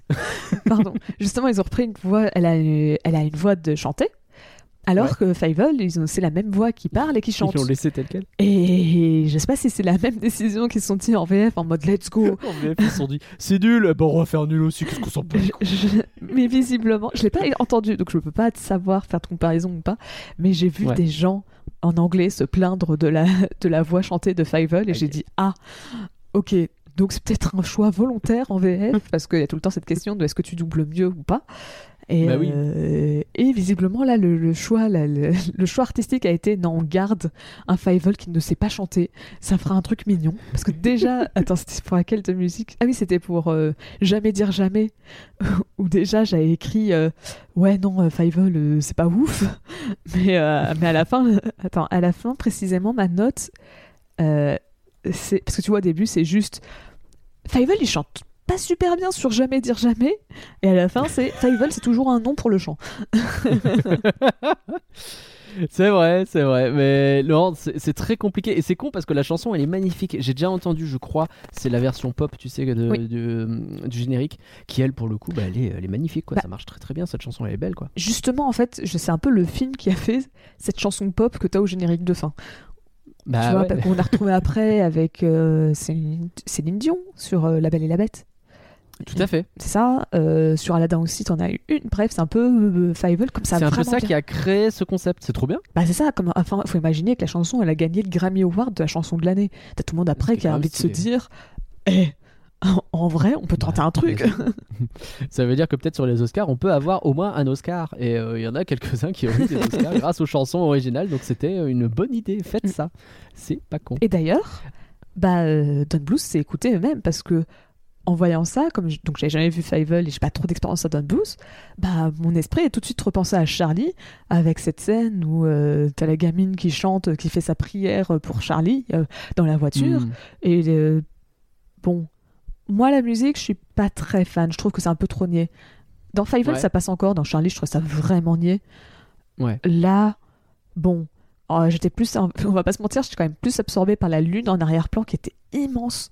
Mais alors, immense de chez immense. Hein. C'est, là, t'as, la Terre, euh, elle se, t'as la Lune, elle fonce sur la Terre, quoi. C'est, Moonfall en fait. Le truc. Moi, par, le mec est derrière en mode ça va exploser. moi, par référence, c'était Majora's Mask, mais si tu veux, on peut. C'est vrai aussi. C'est Roland Emmerich d'ailleurs, c'est pas du tout. euh, Mais bref. Et puis après, les autres chansons? Alors les autres chansons, euh, vraiment, j'en ai retenu aucune et c'est terrible parce que je- un jour on va être obligé de faire le flanc sur le 2, je suis désolé. J'adore les chansons du 2. Euh, de- la, la chanson du générique de flanc, euh, c'est euh, la version instrumentale qui est, si je dis pas de bêtises, au générique du film, euh, qui est euh, le euh, qui est chantée dans le film. C'est Tania justement qui la chante dans un saloon et qui fait La fille qui t'attend là-bas, es-tu sûr qu'elle t'attende? Et je trouve cette chanson formidable. Et il y a plein de chansons trop cool. Euh, et.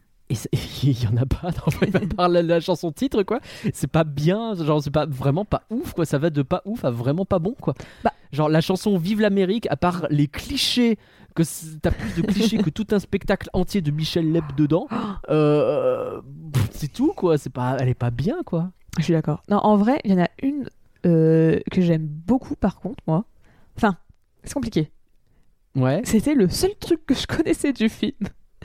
C'était Il n'y a pas de chat euh, aux États-Unis. Enfin, c'est ça, non, exact. c'est Il n'y a pas de chat euh, Oui. en Amérique ou aux États-Unis? En Amérique, ça. probablement. Ça doit plus rentrer dans la rythmique. C'est la, la chanson du tout début, je crois. Enfin, c'est dans le bateau. Ah, c'est dans le bateau, oui, d'accord.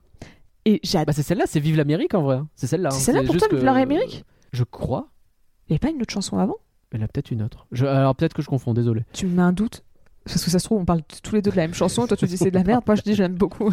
Alors je, je précise que je l'ai pas trouvé ouf, mais surtout c'est les clichés qui m'ont rendu dingue. C'est pas tant la musique en elle-même. Parce que dans euh, Il n'y a pas de chat. en- Enfin, oh, j'ai vu le film hier et je me rappelle déjà plus. C'est catastrophique. Bah, c'est facile. Est-ce que c'est une chanson où euh, t'as d'abord un Italien qui parle avec Si, un accent ça. italien et puis. Ok, donc c'est celle-là. Il me semblait qu'il y avait une autre chanson avant, en fait. Il n'y a pas une autre Il y en a chanson peut-être une autre avant, mais. Et pour moi, c'était celle-là. Mais- Elles sont pas très marquantes en plus. Bah, c'est ça en fait. Donc, euh, mais je pense que j'ai juste dû confondre avec un autre passage qui était raconté en, en autrement et donc euh, j'ai cru que c'était une chanson. Mais euh, parce qu'en fait, j'aime pas les refrains. Euh, pardon, j'aime pas les couplets de cette chanson. Ouais. Je trouve que le, le rythme est pas fou.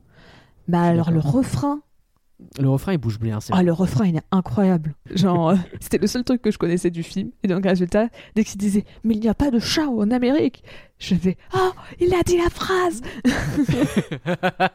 J'ai la ref. Et, euh, et donc comme ça, j'étais en train de, de, de- bah de, genre j'attendais que les chansons arrivent et je connaissais que le refrain de cette chanson. Et j'ai fait ah je comprends pourquoi je connaissais que le refrain de cette chanson parce que les parce que les gens ont oublié le reste. c'est ça. Et euh, non mais en vrai euh, et en fait il y a un truc que je trouve assez marrant avec ce film parce que c'est assez symptomatique des, des films Disney même de l'époque. Euh, en fait Ouais. des films jusqu'à Howard Ashman donc euh, Oliver et compagnie peut rentrer dans cette catégorie. C'est un petit, Oui, un un petit début. hein. On, va, on va pas se mentir qu'Oliver et compagnie tombe plus dans la Vraiment pas catégorie. grand chose. Il tombe plus dans la catégorie de de bah, de, de, de Fievel que, que des films Disney qui arrivent après. En fait, c'est Mm. l'époque où tu mets des chansons parce qu'il faut mettre des chansons.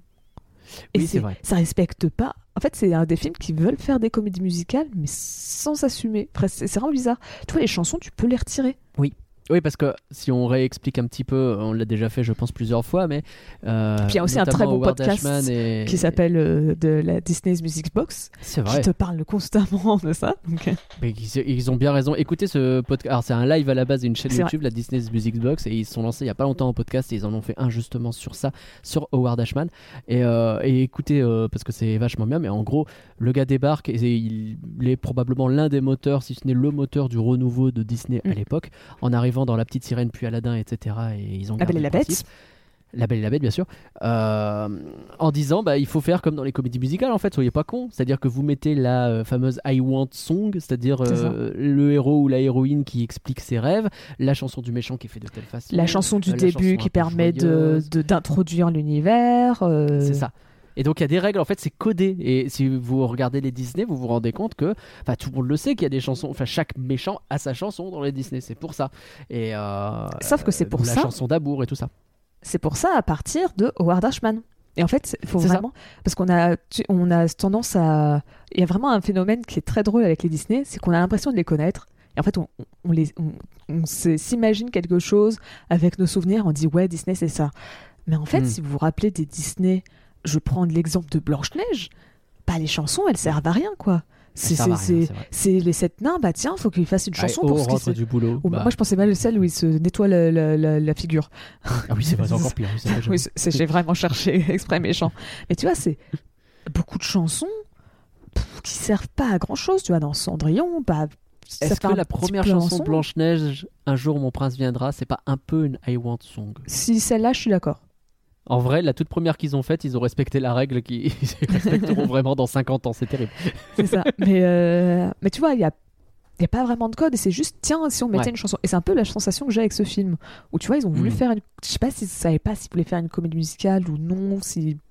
Ils se sont dit, il faut que ça marche. Parce qu'en plus, à ce moment-là, bah, ils pouvaient pas copier Disney. Parce que Disney, bah, euh, euh, Ah bah oui, de- non, Basile Détective Privé ou euh, même Taramé le Chaudron Magique, on est très loin d'avoir Ah bah. des, des musiques. hein. Donc, euh, Ouais. il y a vite fait une chanson justement de méchant dans Basile Détective Privé. Mais bon, le film Mm. il est sorti euh, trois mois avant. euh, Bon, ils ont pas eu le temps de le copier, quoi. Donc, euh, Ouais, c'est clair. et euh, Je suis en train de me rendre compte, je, vais, euh, je suis encore en digression sur ça, mais je pense que le pire exemple de chanson à ce niveau-là, même si les chansons sont bien, je suis pas en train de dire qu'elles sont mauvaises, mais vraiment qu'elles s'inscrivent mal dans le truc, Bambi. T'as vraiment la chanson de Il pleut, la chanson de C'est le printemps, tu sais. Bah, après, wow. Bambi, c'est pour montrer le passage du temps, je pense. Donc, t'as Ouais. un effet de style. Mais euh, parce que tu vois, Bambi, Oui. contrairement aux autres films, enfin, à part les films Tarzan et tout, et euh, Frères des ours, c'est des, c'est pas les personnages qui chantent. C'est vrai. c'est très rare dans les films Disney. Ouais, mais pas c'est c'est pas les personnages qui chantent, tu vois. Ou aussi Mm. ils chantent parce que la chanson d'amour euh, de entre Bambi et je sais plus le nom de sa copine, mais sa copine. euh, en fait, ils chantent, mais c'est. Bambette. Oh mon dieu. non. Et, euh, et euh, en fait, c'est un, mes souvenirs sont bons parce que Bambi, comme je disais, ça fait longtemps que j'ai pas vu et j'ai pas envie de faire ce que j'ai dit avant où c'est tu te bases sur tes souvenirs euh, vite, vite fait. Mais il me semble que c'est un homme et une femme qui chantent, mais que en fait c'est par dessus. Tu vois, c'est c'est euh, bah, juste une scène où tu les vois les deux gambader dans la forêt et en fait c'est pas eux qui chantent. Tu vois, c'est c'est oui, on- c'est un chant qui vient se mettre au-dessus. c'est ça. C'est extra diégétique. Ouais, c'est ça. dans l'esprit, c'est un peu ça. Et donc, Bambi, c'est un peu un cas exceptionnel. Mais oui, tu vois, dans les- typiquement, les chansons de Bambi, bah, tu les retires et t'as ton film, quoi. C'est genre Non, mais euh, t'as pas tort. Dumbo, euh, vraiment tout ça, euh, c'est, c'est... t'as plein de Ouais. chansons. Bah, ça fait pas avancer l'histoire. Parce qu'en fait, à l'époque, tu t'en moquais un peu, tu mettais des chansons comme ça, et c'est, c'est Howard Ashman qui a dit Eh, si vous voulez faire un truc euh, construit pour que ça soit utile, bah, euh, mettez ça. C'est comme ça. dans la comédie musicale. Et ouais, comme Donc quoi. on le euh, remerciera jamais assez hein, parce qu'il a vraiment révolutionné beaucoup plus Mm. qu'on ne se rend compte. hein. C'est vraiment un changement majeur. Mm. Et c'est pas pour rien que c'est à partir de là que ça a commencé à fonctionner. C'est ça. On a fait une longue digression, on a Tout ça pas mal parlé des chansons. Est-ce que tu en as d'autres à dire? Alors, c'est pas un truc à dire spécialement sur une chanson, c'est sur Ouais. toutes les chansons. Je Ouais. comprends rien à ce qu'ils chantent. C'est vrai. Il y a un vrai problème, mais c'est pas que pour Fievel. Hein. Je sais pas si c'est les micros, si c'est. euh, un- je sais pas, les chanteurs qui prenaient à l'époque. le mais mix, machin. euh, mais souvent- À l'époque, ils étaient mauvais. C'est ça. Mais souvent à l'époque, bah tu comprends pas ce qu'ils disent les gens. Genre, euh, Il même y a en- eu un redoublage, tu sais pas? Euh, non, je pense pas. Je, Bah, C'est peut-être pour ça. hein, j'ai pas regardé. À l'époque, ils ont fait beaucoup de redoublage et que, Ouais, mais et que là, peut-être qu'il aurait fallu. hein. Après, là, je vais chercher un film un poil plus récent, qui reste un peu vieux quand même. C'est Le Prince d'Égypte, qui est sorti en 98. Oh, Ouais. Le Prince d'Égypte, dès qu'il y a des chœurs, je comprends plus rien à ce qu'ils disent. hein. Ah ouais, Quand vrai, ils te ouais, font la chanson des plaies, où ils te racontent toutes les plaies, bah, euh, ils sont censés te les raconter une par une, où ils disent euh, euh, J'envoie euh, ça dans vos maisons. euh, Sauf que bah, je comprends pas ce que tu dis. Les chœurs, vous êtes bien mignons, mais moi, je, je comprends pas. euh, Non, pas et, et- et je trouve que dans Fievel, c'est un des exemples de ce genre de film où je ne comprends pas ce qu'ils disent. Mm. Et vraiment, bah, euh, je, sais pas ce qu'ils chantent. Genre, je sais plus laquelle, mais. Enfin, c'est un peu le sensation sur tous. hein. Il n'y a, pas une seule chanson. Je me suis dit, si, il y a peut-être Ouais, euh, ouais, ouais. euh, Ne jamais dire jamais, où c'est la seule où j'ai tout compris de A à Z. Parce qu'il n'y a pas de cœur ou quoi que ce soit. Mais toutes les autres, j'ai. Alors si, il y a celle de Fievel et Tania, mais tu, mais ils chantent faux, mais tu comprends ce qu'ils disent. Ah, Fievel, par moment, euh, je comprends pas très bien ce qu'il dit. hein. Non, mais c'est parce que tu te bouchais les oreilles. Alors, c'est vrai que j'avoue, en ce moment, j'ai un problème. J'ai une, une oreille sur deux qui est bouchée. Ah bah ça, voilà, c'est un, bah, un vrai problème que j'ai. Donc, peut-être que hein.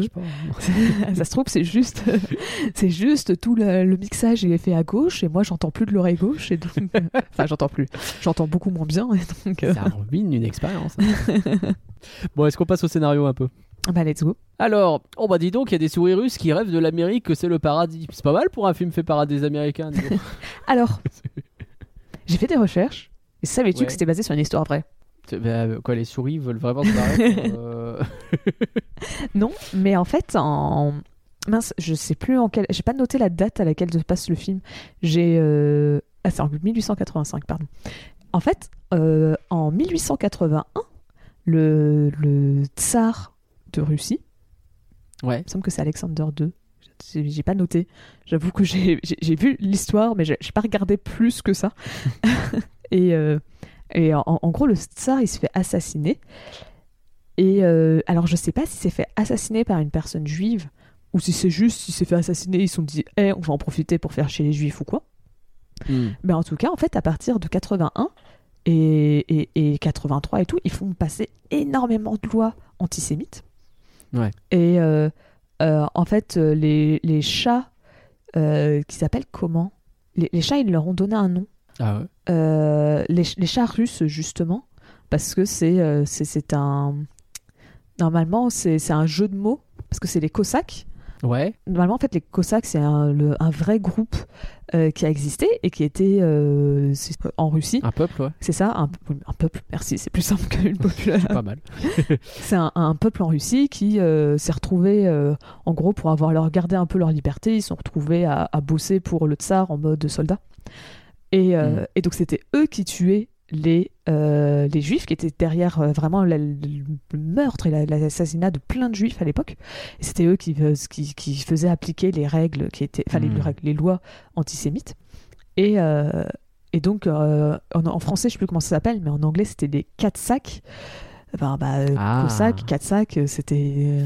Donc en fran- ouais. En Hmm. français, ça doit être chassa, ch- chassac, euh, chaussac, je sais pas. chassacs, ouais. un truc Pas très joli. Chaussettes. Bah, ça fait un peu ça. Je sais plus exactement, mais en tout cas, c'était vraiment quelque chose qui s'est passé. C'était une, ils sont vraiment basés sur des faits réels. De, euh, bah, les Juifs ont vraiment été euh, persécutés en, en Russie pendant cette époque, et donc ils sont pleins à être partis vers les États-Unis pour trouver euh, un, un nou- un nouveau monde euh, et, et trouver mieux. Donc pour une fois, Hmm. Don Bluth a décidé de parler de la Russie et de ne pas massacrer l'histoire. Parce que bon, Anastasia, si un jour on le fait en podcast, le contexte historique, ça sera pas le même que le con. Genre. euh, Ouais. Je sais pas si tu l'as vu, Anastasia, mais. euh, Euh, Alors, je l'ai vu une fois il y a assez longtemps, donc je m'en souviens vraiment pas. bah, on va dire qu'il prend des libertés, quoi. Quand t'as Rasputin qui se retrouve à invoquer des démons. Écoute, voilà. Bon.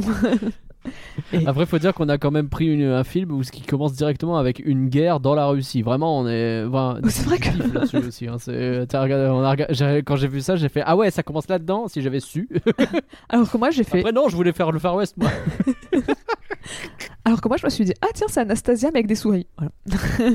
oui, c'est pas faux, vu comme ça. Mais euh, et donc voilà, donc sur ça au moins c'est basé sur vrais. Après bon, ils te vendent les très souris, bien. c'est moins réel, tu veux dire Euh, euh, ah non, c'était plutôt pour dire sur la- les, les États-Unis qui te le vendent. C'est quand même Ah basé bah sur oui. des faits réels, mais bon après. Après aussi, je pense que l'idée c'est vraiment de te vendre les États-Unis comme terre incroyable pour que finalement quand ils y arrivent, bah tu vois, ils ont que des emmerdes. Ouais, c'est finalement pas si simple. Ouais. Et c'est ça, et ça quand Mais- ils font croire que bah, c'est c'est un lieu incroyable alors que pas spécialement.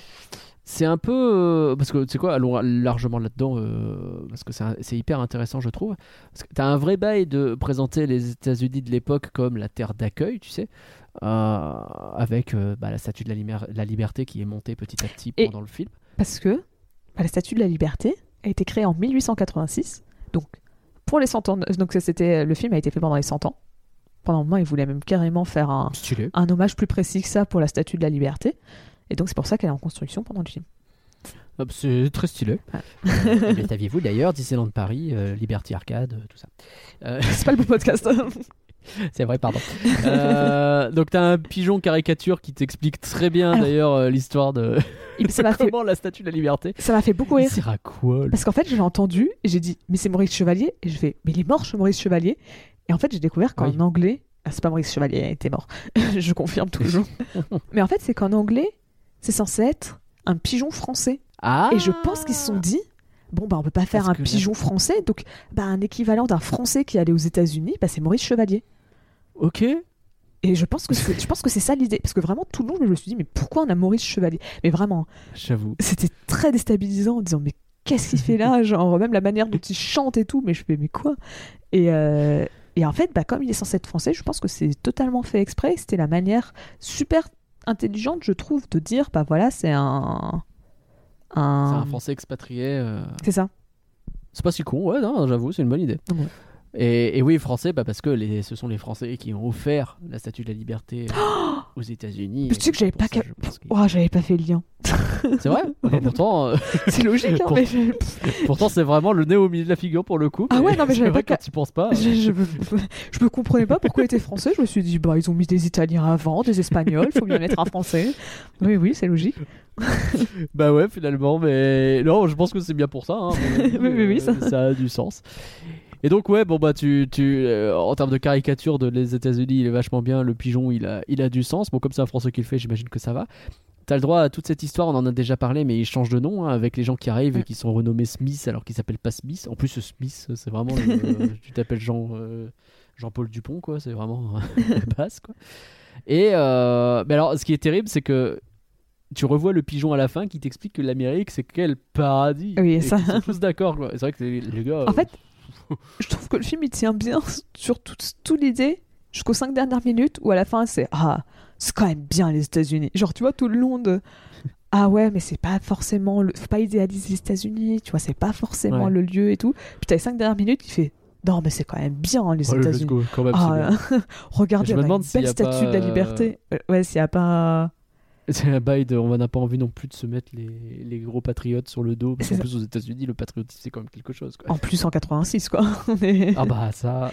Et euh, enfin, après, tu me diras, 86, c'est peut-être moins vénère que les pas années. dans une période Vietnam. euh, Je suis peut-être en train de dire complètement de la merde, je vais me faire casser la gueule par Valar, hein, mais. euh, Bah, en tout cas, moi, ce que je voulais dire, c'est que c'est sûr dans une période un peu moins patriotique que genre les post-2000. Oui, Parce que Oui, c'est c'est là. Mais la, ça la- s'est fini 10 ans avant le Vietnam quand même. Donc, ah, ça doit pas être aussi patriotique, mais on doit encore avoir un peu les séquelles, mais on n'est pas en plein Bah, dedans. après, on n'oublie pas que la guerre. faut pas oublier que la guerre du Vietnam, euh, Ah, c'est un vrai trauma. hein. bah, justement, contrairement à au de 2001, au 11 Ouais. septembre 2001, tout le monde était très patriotique en 2001. Alors que bah, Oui. la guerre du Vietnam, la fin, euh, c'était pas. Euh, euh, c'est très anti-guerre, anti-Amérique, euh, et justement, euh, ça remet beaucoup en question le patriotisme à ce moment-là. Ouais, non, t'as raison. Donc c'est pour ça, 86, je sais pas si c'était vraiment autant à fond américain que plus tard, plus récemment dans Bah notre époque. hein. En l'occurrence, le film, Mais oui. lui, il l'est. Après, il s'en bat les reins. j'ai pas vu de, de dans le contexte, j'ai rien trouvé qui essayait de sous-entendre que c'était la genre les est-ce que ça a été imposé ou pas. D'accord. Donc j'ai tu vois, j'ai vu les trucs qu'Universal ont demandé, ils ont fait des coupes. Mais Ouais. j'ai pas vu de eux qui ont imposé cette scène, donc je dirais que c'est Don Bluth et Steven Spielberg qui ont voulu la faire. Pour moi, c'est l'intention de le réalisateur. ça, hein, ça Peut-être, peut-être, trucs, hein. hein, je sais pas, mais C'est possible. Euh, D'ailleurs, euh, puisqu'on est sur la fin, vite fait, euh, le teasing pour l'Ouest à la toute fin, hein, c'est là-bas, c'est encore autre chose. Pareil. Enfin, je pense que c'était pas un vrai teasing, c'était juste eux qui se laissaient Bah, je pense pas parce qu'ils avaient pas prévu, mais C'est très drôle parce que euh, du coup, bah ouais, ils sont allés là-bas effectivement Après- de manière. euh, Mais le pire, c'est qu'ils avaient fait un très beau. Enfin, en fait, t'avais vraiment moyen de faire une transition assez fluide de 1 au 2 grâce à ça. Et je te dis, hein, le 2, c'est vraiment juste, vas-y, refais l'histoire du 1, on s'en bat les couilles. les gars. Mais euh, après, euh, on va pas se mentir, hein, t'es à New York, tu vas aller aux États-Unis, il te reste que l'Ouest. hein. C'est pas faux. Mais moi, je pense que la un peu- prochaine. un peu euh, le nord s'il et le sud, un mais, 3, euh, il serait parti au Japon, hein, quoi. C'est... Alors, les gars, ils font le tour du monde. peut-être pas, parce que si s'ils avancent trop vite dans l'histoire, ça risque d'être mal barré pour la, les États-Unis, la relation États-Unis-Japon. Ah, j'avoue, les, les gars qui débarquent à Nagasaki, c'est. annulé, annulé Ça tourne mal. Euh, donc, aux États-Unis, euh, il y a cette phrase qui est dite à un moment donné qui prouve bien qu'on est aux États-Unis c'est bah, t'as pas, de t'as pas besoin de famille, t'as un boulot fixe. bah, dis donc, les gars, c'est parti, le capitalisme est bien là. Euh, et puisqu'on est dans l'histoire vite fait, alors le rythme, je l'ai dit, mais ça va vite. hein. Genre, un moment- justement, dans ce boulot, là, il arrive, il est à peine enfermé oui. dans ce boulot hyper esclavagiste qui s'est barré, quoi. Il est resté, mais 20 secondes. Alors, je sais pas si c'est censé être dans celui-là de boulot ou pas, mais je sais qu'il y avait une scène qui a été coupée. D'accord Où euh, justement, il était censé, euh, il était censé avoir une chanson dans un, il disait dans un, comment on dit euh, en français, tu vois, c'est sweat, euh, je sais même plus le terme anglais. Bref, les, les, les, les- ateliers de sueur, quoi. C'est c'est les, Oui, d'accord, oui, oui. Les, les, bah. Donc euh, je sais Hmm. pas exactement si c'est censé être ça, parce que ça, on sait pas trop ce que c'est, genre. Bah, c'est une industrie à la con sur laquelle Ouais, il faut mais- dur, quoi. C'est ça, mais genre le film, il- limite, il reste très. Enfin, est-ce que c'est cette scène coupée qui était censée donner plus de détails ou pas? Mais je serais pas euh, étonné que ce soit un peu évasif en mode, euh, tu sais, c'est du travail juste pour, le, pour dire de faire du travail et tu te rends même pas compte de ce que tu fais. C'est débilitant à ce point-là, surtout pour un môme, tu vois, qui enchaîne juste les trucs et sur, bah, c'est une usine à sueur et c'est tout, quoi. Ah, C'est- usine à sueur, c'est ce que je cherchais. oui, finalement, oui. En fait, c'était le mot usine. J'avais que le mot sueur, mais j'ai plus le mot usine, ce qui est bête. et oui. Euh, et euh, bah, justement, je sais pas donc si c'est à ce moment-là que cette chanson a été coupée, mais parce que les autres, ils sont tous débiles. Je suis désolée. hein. Pour moi, pourtant, tout le long du film, je trouve que c'est Fievel qui est vraiment bête. On va parler de Fievel après, mais j'ai un peu un problème avec Fievel quand même. Ouais. Mais, euh, mais résultat, genre, il arrive et vraiment, il se pose à peine 5 minutes et il fait Ok, je prends les draps et je me casse. Et t'as tout le monde qui fait Mais qu'est-ce que tu fais? Et puis il fait Bah, je me barre. Et là, tu fais Mais les gars, vous êtes en train de travailler comme ça. Il y a personne qui, à un moment ou un autre, s'est dit Tiens, et si je prenais les draps pour sortir? C'est- terrible. Et- C'est et- vraiment. tous bêtes. Non, mais vraiment, bête. genre, je fais Mais euh, Ok, mais euh, non. C'est- Puis t'en as qu'un qui le suit. Genre, t'as tous les autres qui font Non, mais attends, tu comprends, euh, on est quand même bien là. On a, on a un emploi fixe. Hein. fixe. Non, mais- Je me demande si c'est pas voulu pour être une critique. Je pense pas, franchement, mais tu sais, en mode euh, critique un peu des gens un peu débiles qui restent dans leur boulot fixe en se disant que c'est quand même. euh, finalement, on n'est pas si mal, mais. Non, non, non, non. Enfin, Attends, c'est pas un déjà, un, plus, c'est- mais- trop rapide pour que ça soit une vraie critique de quoi que ce soit. Ah bah. Puis deux, faut ça, pas oublier que c'est des gosses qui, sont, euh, qui font ça. Donc, euh, ça serait super méchant de faire une critique où c'est Oh là là, regardez ces gosses comme ils sont cons de pas vouloir changer de métier. C'est Alors que, les gamins, chaud. ils ont genre 8 ans. euh, donc, je pense vrai. pas que ça soit le message. Après Fievel, euh, on va on rappelle que c'est un miraculé de l'u- de l'ultime, hein, parce que euh, un souriceau qui tombe dans l'Atlantique, qui finit dans une bouteille au pif et qui arrive à New York, pardon, genre pardon, vraiment. Hein. Tu, tu le vois tomber à la mer, tu fais mais c'est finito en fait Fievel. hein. C'est euh, générique, on n'en parle plus, on passe Alors aux que- deux éventuellement avec son fantôme. hein. C'est Casper. hein. Alors, à l'inverse, donc j'espère que c'est à deux épisodes. Ah oui pardon. Mais euh, alors que non, à l'inverse, moi je trouve que c'est le père, quand il tombe à l'eau, il a Ouais. pas une bonne réaction. Genre, t'as ton gosse qui potentiellement vient de mourir, hein, parce que comme tu l'as dit, il tombe à l'eau. C'est vrai. Et la mère, elle est vraiment pas gentille, quoi. C'est- C'est c'est un machin. Déjà, c'est une souris. Déjà, un humain, c'est un peu la merde. Mais alors, une souris. C'est compliqué quoi. C'est hein. encore moins gagné. Bah ouais. Il dit juste Fievel Fievel Et genre, t'as l'impression que c'est limite, il, il a perdu son fils. Genre, crie, hurle, fais quelque Fais un chose. truc, ouais. Fais, fais- fais un Oh cri non. agonisant en disant Non Mais c'est vrai qu'ils ont pas l'air ultra. Enfin, genre, ils sont un peu déprimés tout le long. Tu sens qu'il y a un bail de deuil.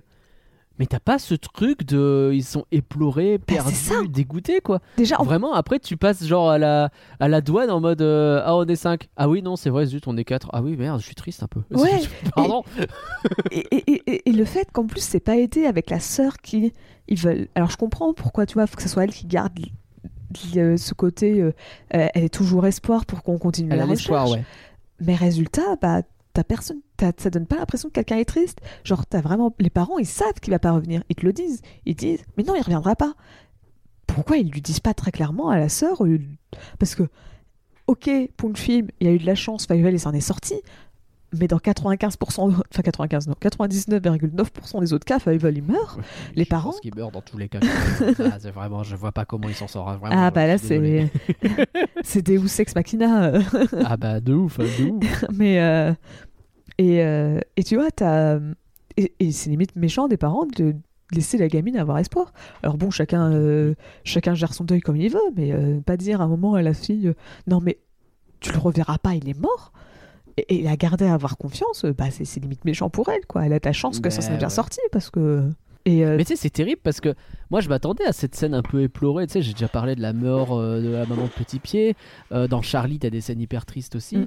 Et là, finalement, pas tant, alors que t'as, enfin, t'as le, juste les parents qui perdent leur fils minute 10, quoi. c'est ça. Alors que le film est très, est très déprimant, justement. Je trouve que de manière générale, bah, il- tu vois, t'as une ambiance très pesante. euh, Les Mm. couleurs sont pas particulièrement chatoyantes, mais c'est volontaire, hein, tu vois. c'est Ah, pas, je dis clair, pas hein. que c'est pas bien, Mm. ou c'est bien ou pas bien, c'est que c'est Non, non, c'est un style, c'est bien. hein. c'est volontairement pas chatoyant, c'est pour donner un peu un côté presque anxiogène parce que bah il est perdu, c'est pas quoi faire. Et justement, bah j'ai pas pleuré quoi. Ou même un, eu Ah un non, moment, c'est c'est même pas sans forcément aller jusqu'à pleurer parce qu'on peut dire que c'est un peu fort. Bah j'ai jamais eu un moment où j'ai vraiment été très triste quoi. Non. Je fais Ouais, Non, c'est j'aimerais plus, pas être à euh, sa place, mais C'est des- vaguement déprimant, mais pas plus, quoi. c'est ça. En fait, c'est un, mais c'est un mélange très bizarre, je trouve, ce film, Mm. qui te fait déprimer, mais en fait, tu vois, c'est ça, c'est contrairement à un roi lion où, où je peux vraiment pleurer à chaque fois que je le vois alors que je le connais Ouais, par c'est cœur. terrible. c'est c'est vraiment quand il faut que tu te lèves, viens. Genre à chaque, à chaque oh. fois, ça, ça, ça- ah, c'est c'est dur. hein. Ils sont très sympas à Mogador d'ailleurs. Je fais une parenthèse, mais vraiment, ils poussent pas trop sur ça, je trouve, Oui. à Mogador. Bah, justement, moi, je trouve, je- je trouve ça presque décevant parce que c'est moi, je viens là pour C'est chialer. presque trop rapide. C'est ça. je- après, je comprends peut-être un peu que t'as pas envie de voir sur scène un gamin en train de pleurer un cadavre. Tu vois, tu à Mogador, enfin, t'es dans un spectacle roi lion à la fin. Donc, euh, Ouais, bah après. même si bon, euh, c'est le film, hein, mais c'est ça, hein. Est-ce que c'est le film. je suis pas choqué qu'ils aient voulu un petit peu atténuer ça sur une Après, scène les avec com- des vrais gens, tu vois. Les mais- comédies musicales, ça reste limite plus adulte. Enfin, je trouve sur scène, je trouve que généralement, ça reste, même si le Roi Lion, c'est un public euh, familial, hein, on va pas se mentir, C'est vrai, c'est vrai. mais je trouve que c'est t'emmènes moins facilement Mm. un enfant voir une comédie musicale que voir un film. Ouais, t'as pas tort. Donc, euh, bon. Mais, euh, façon- C'est une porte. mais, mais tu vois, le Roi Lion, je peux connaître le film par cœur, il fera Ouais. toujours quelque chose, cette scène. Alors que là, Voilà. il y a juste un sentiment un peu de mal-être tout le long Oui, du ça. film, mais il n'y a pas de scène suffisamment forte pour me donner cette émotion.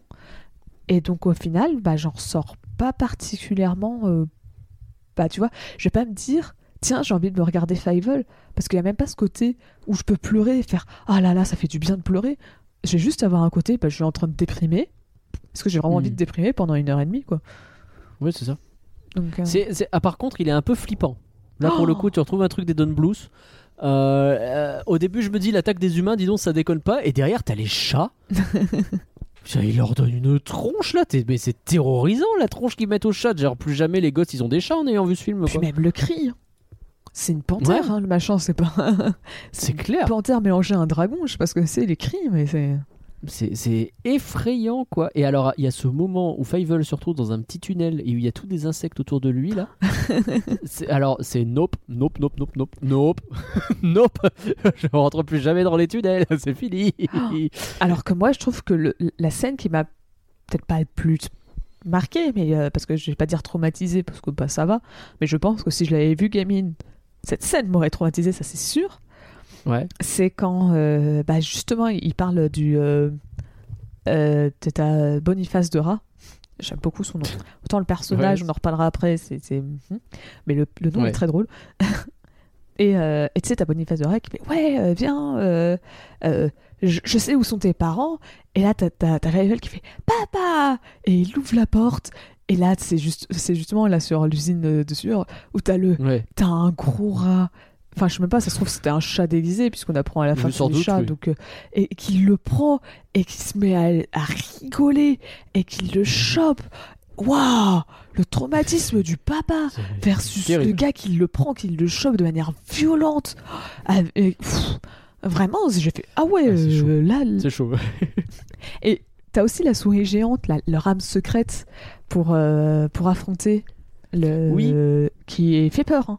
Genre. euh, je, je la trouve dégueulasse. Je, je- vraiment, en mode, euh, mais qu'est-ce que c'est que ce truc quoi Genre, J'ai vraiment noté, je préférais l'éléphant géant de Babar. à la souris géante de Minsk, voilà, c'est écrit là.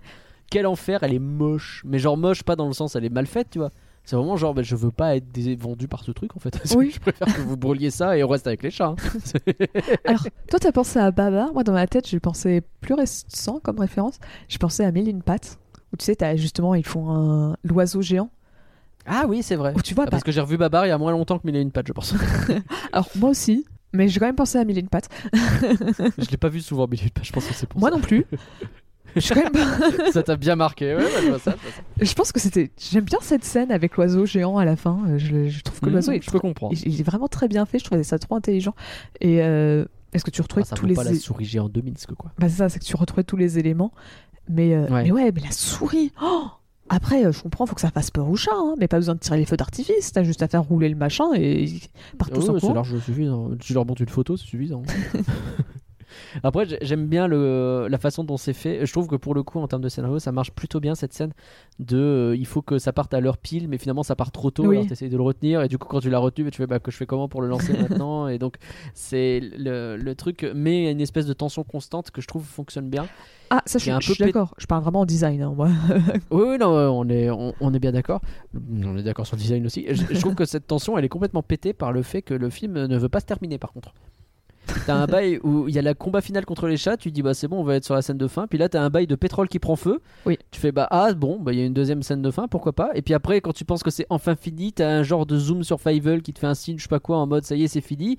Et finalement, non, t'as une dernière scène avec le pigeon. Tu fais bah, c'est le retour du roi, le truc, ou c'est quoi C'est- faut, faut s'arrêter maintenant le film. Pourtant, il est pas très long, hein, c'est même pas qu'il soit long, c'est juste que.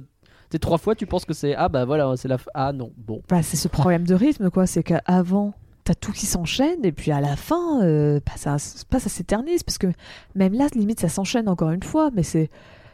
Est-ce que t'étais obligé d'avoir une scène avec du pétrole, quoi? Vraiment, je pense que c'était pas utile. Est-ce que c'était pas juste euh, Fievel qui conduit la souris et, et, euh, il arrive pas à sortir de la souris, donc il tombe à l'eau et euh, bah ils essayent de le sauver, quoi? Et le père le retrouve et il pense qu'il est mort et puis finalement non. Bon, et là, ça alors- fait une belle scène mais un peu émouvante, tu vois. C'est ça. Bon après on a, la- enfin, tu me diras, le père il était déjà persuadé, vu comment il a pleuré son gosse quand il est mort la première fois. euh, C'est finalement. euh, Je l'avais dit que c'était noyé, maman. En fait, le cadavre, il a été apporté depuis les flots, tu sais, depuis qu'il est tombé dans le bateau. Et... Il a même pas gonflé. Et donc, euh, hardcore. hardcore. Bon, on a déjà commencé à parler un peu de, hum, du style et de l'animation. On reviendra peut-être sur les personnages après, mais puisqu'on a parlé un peu des couleurs et tout ça, euh, juste l'autre truc que j'avais noté sur tout ça, c'était, euh, tu sais, justement pendant la tempête, que je trouve assez bien faite, t'as vraiment ces vagues qui se transforment en un genre de Poséidon là. Je trouve ça super stylé. Genre euh, vraiment cet effet de vague personnifié un peu comme pour en faire une euh, presque un espèce de truc maléfique qui s'attaque. Tu sais, je- j'y vois quelque chose d'un enfant qui voit euh, bah, une mère déchaînée et qui se dit mais on veut notre mort en fait et euh, qui s'imagine un peu les choses et qui en fait ouais, je sais pas, je, je trouve ça vraiment cool la façon dont c'était fait. Même en termes d'animation pure. Alors moi, je suis moins convaincue par cette scène. Ah, b- oups. Après, c'est c'est vraiment un- un- une question de goût là, parce que tu vois, genre, c'est c'est bien exécuté. Après, je trouvais qu'en fait, le l'apparence de monstre par Ah. moment était bizarre. Enfin, je sais pas, j'ai.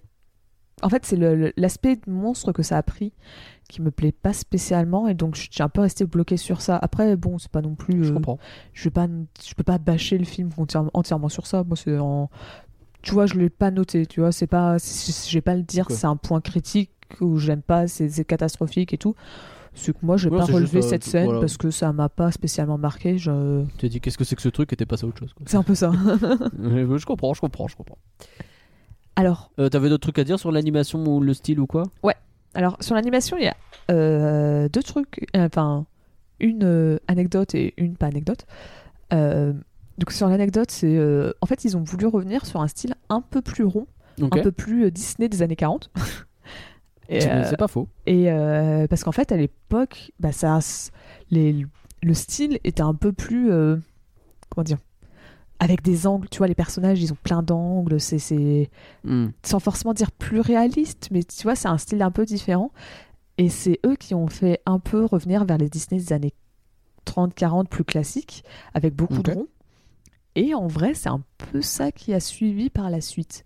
Tu vois, faire revenir. euh, typiquement, tu compares euh, Basile et, euh, et Fievel. Bon, après, Hmm.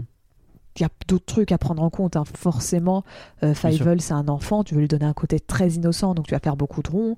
Euh, euh, Basile, c'est censé être bah, Sherlock Holmes, donc il est, il est censé être plus dynamique, donc c'est pour plus ça. C'est ça, donc c'est pour ça tu vas lui mettre plus d'angles. C'est aussi là, c'est vraiment du basique dans le concept art, enfin dans le, le concept d'un personnage. Mais Hmm. N'empêche que tu vois dans la forme de tous les personnages, ils sont très ronds. Et bah par la suite, c'est plutôt un truc que tu vas retrouver chez Disney. Je pense que Disney s'est réinspiré un peu de Fievel pour faire, sans forcément dire qu'ils ont totalement plagié, mais tu vois qu'ils se sont rendus compte, tiens Fievel, ça marchait bien de retourner à un style un peu plus Ouais. classique, un peu plus rond. Bah on va reprendre ça par la suite. Parce Hmm. que je trouve en ressenti que ça me donne un peu ça comme impression.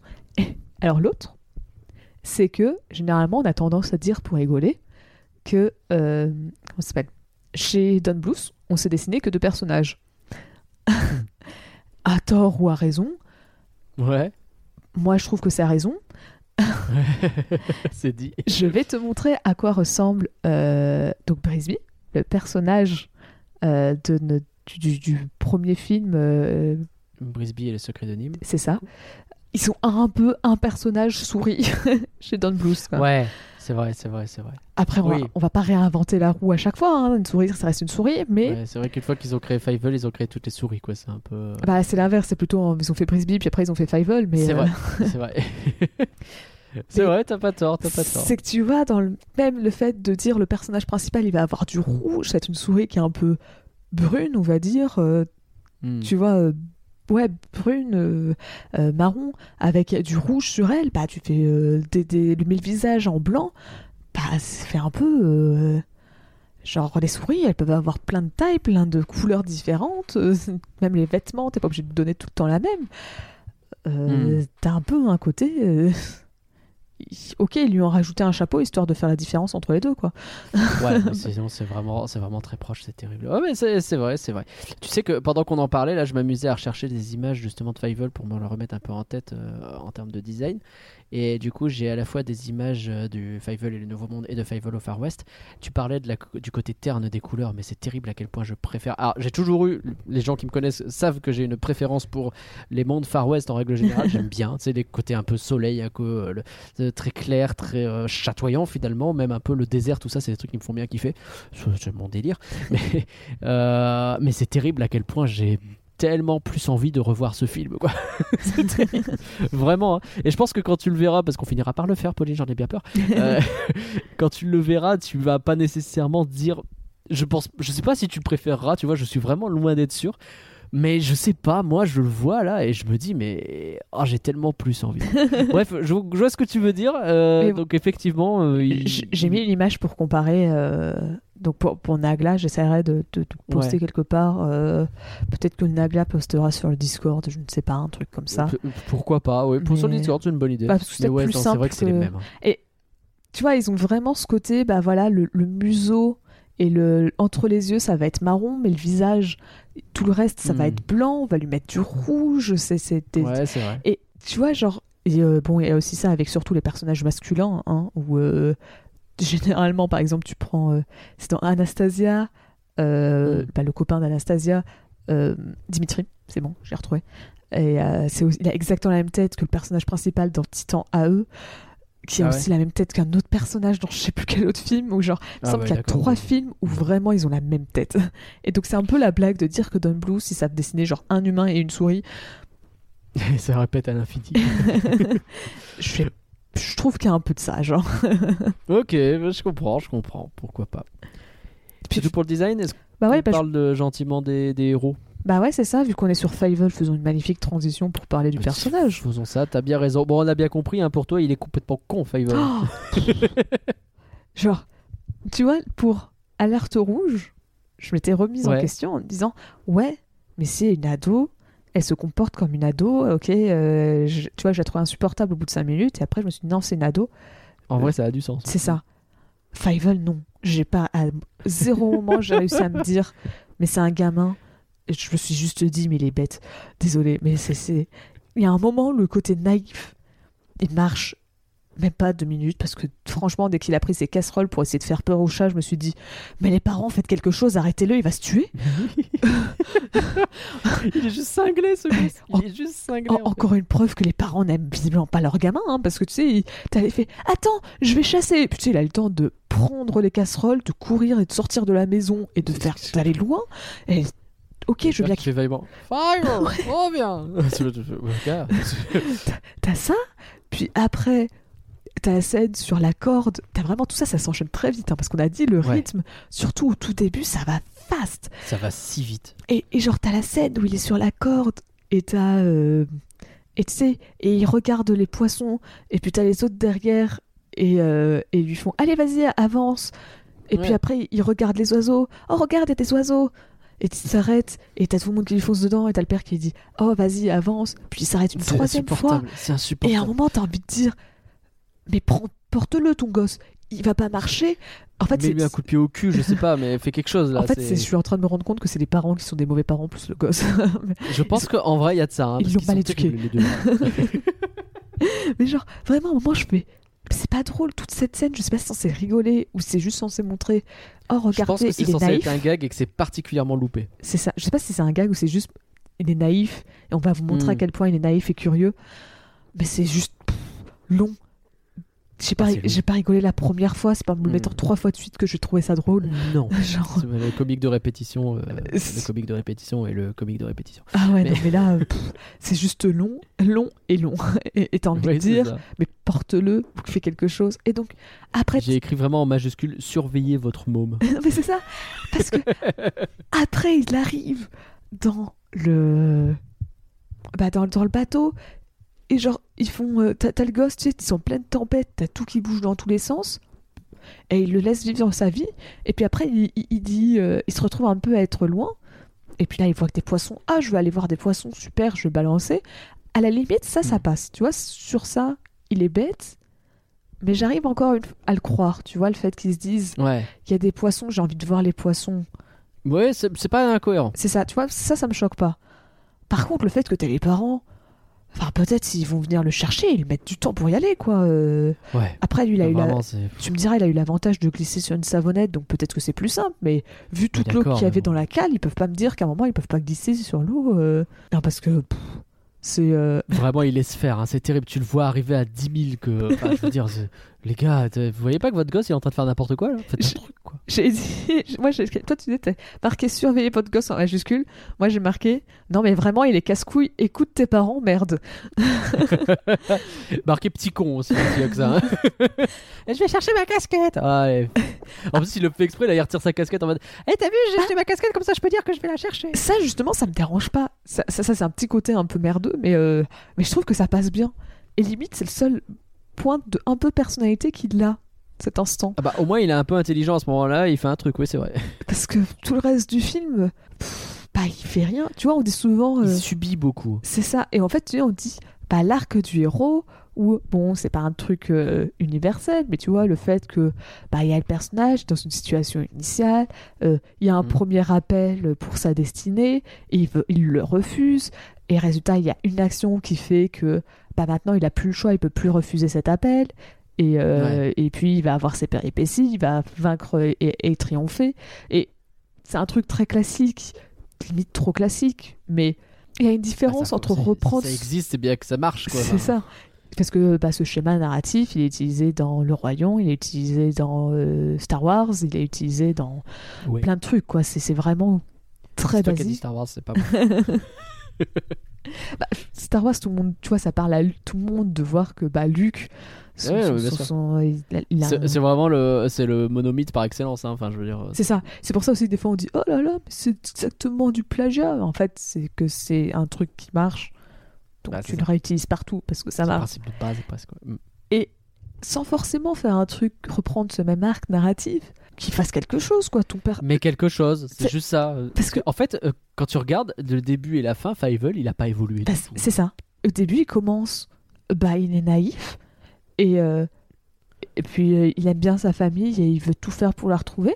Puis à la fin, bah, il est naïf, et il veut tout faire pour retrouver. Non, à la limite, il a perdu un tout petit peu de naïveté quand il a arrêté de croire que sa famille allait le retrouver, parce qu'il y a des orphelins qui lui ont dit Non, mais tes parents, qui sortent de nulle part. hein. Tu sais, il a affronté tout le long du film pour essayer de retrouver ses parents, mais il rencontre trois gosses qui lui disent Oh là là, tes parents, ils seraient venus te chercher plus tôt s'ils savaient que t'existais toujours. Et il fait Ouais, c'est vrai, il a pas tort. J'avoue. Genre, Alors que pourquoi bah, genre, il a vraiment affronté plein de trucs et c'est ça qui le fait craquer. Alors, peut-être que c'est ouais. la goutte de trop, je ne sais pas. Mais ça, ça ouais, ouais. un peu comme En fait, t'as pas d'évolution, quoi. C'est ça, euh, c'est qu'il fait un 180 degrés sur l'autoroute. ouais. C'est- d'un coup, il passe de. Et le, il a- le pire, c'est qu'en vrai, en vrai, ça peut se justifier chez des gosses ce genre de truc. Mais le problème, c'est qu'en tant que personnage de film, de fiction, Oui. ça marche pas, tu vois. C'est, oui, un gosse, ça peut le faire. En vrai, oui. C'est pas, c'est pas impossible que ça arrive ce genre de truc. Mais c'est pas une raison, tu vois. Enfin, dans un film, ça marche pas. C'est ça le Et- problème. En vrai, je vais faire une comparaison. Une comparaison avec un autre film mettant en scène des rats, Ratatouille. Mmh.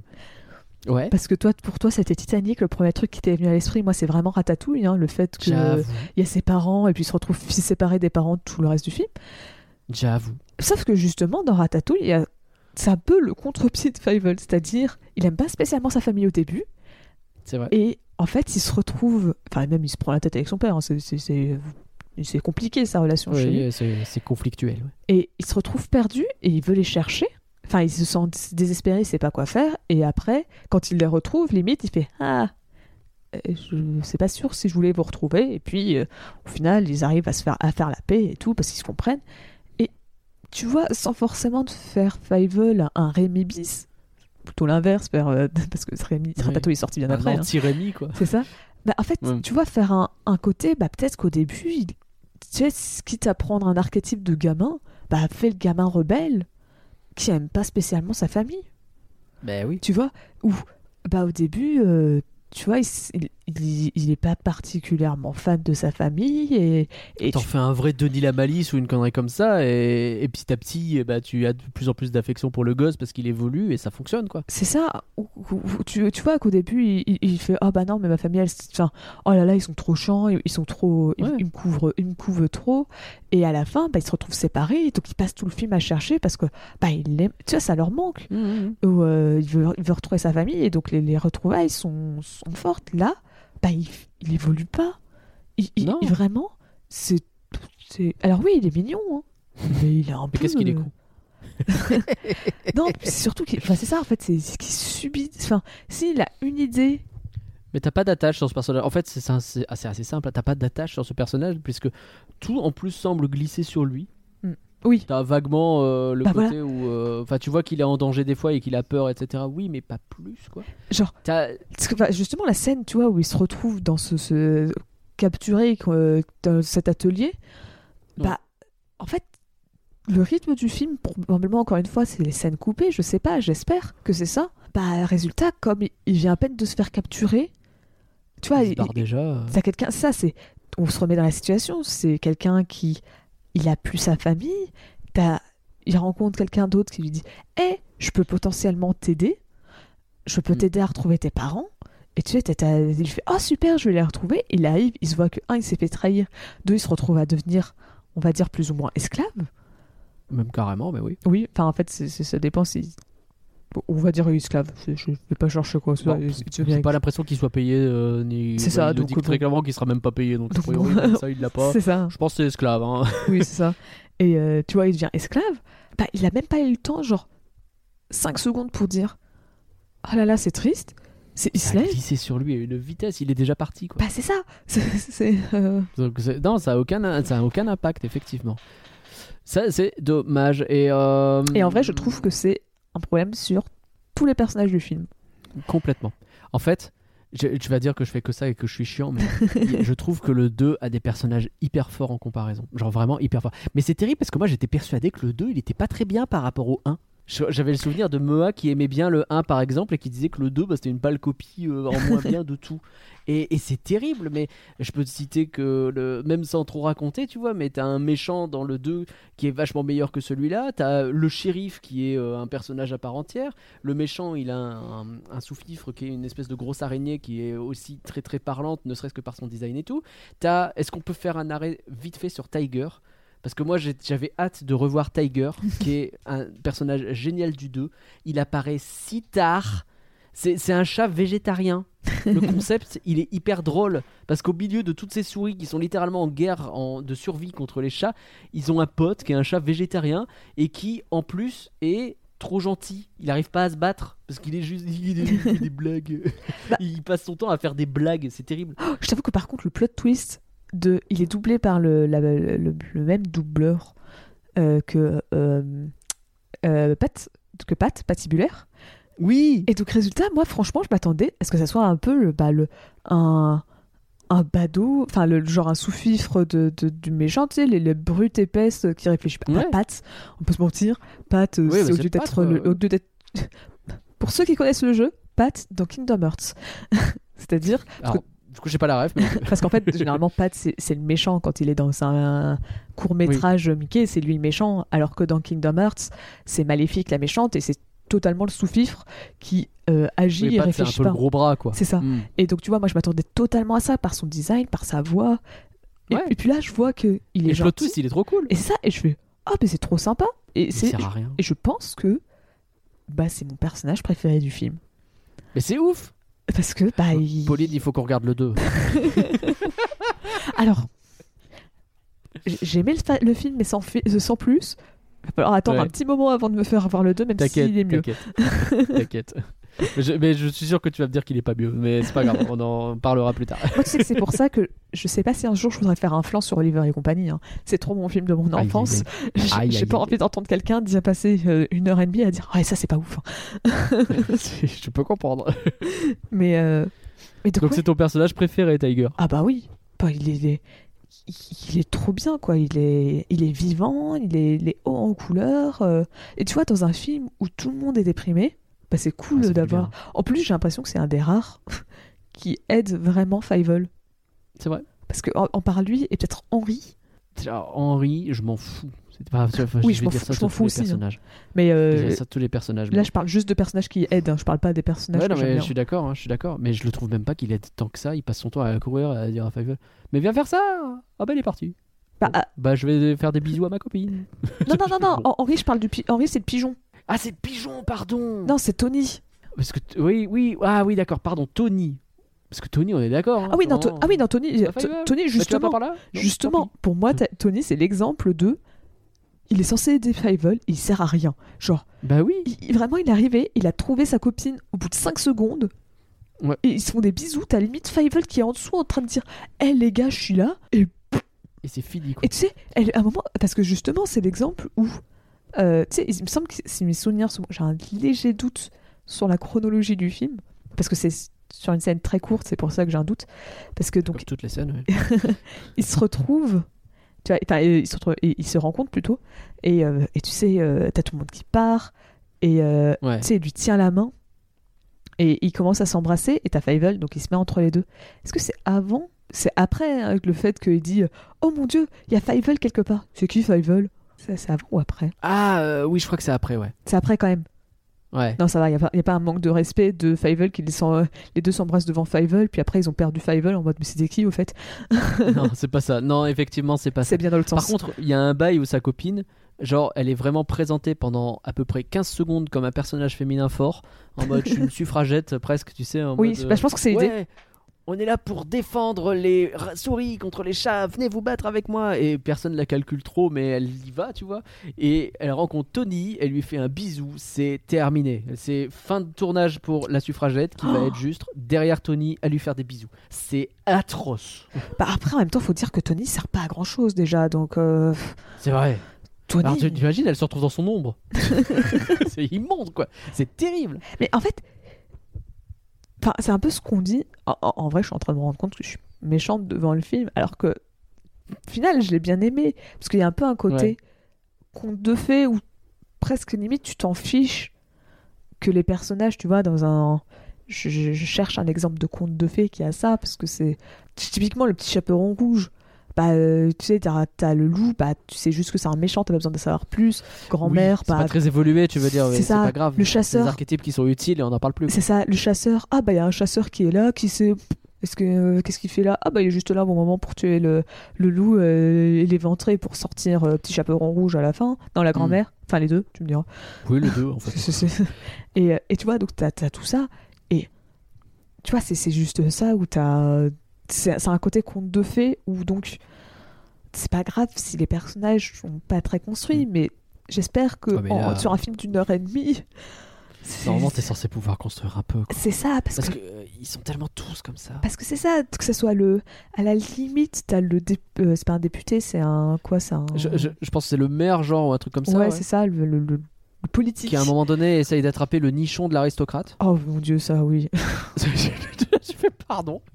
Genre, il essaye de ramasser je sais pas trop quoi en mode Eh, mais c'est tombé là. Ouais. Et l'autre qui le voit venir et qui l'esquive. Alors, je pense Qu'est-ce que que vous faites? Je pense que justement l'idée c'est que lui il est juste intéressé par le truc qui est tombé et pas pour lui choper, le- le- enfin pour essayer de lui toucher la poitrine, mais que Ouais. justement elle elle l'a pris comme oh il essaie de me toucher la poitrine et ça fait un oh là là c'est trop drôle.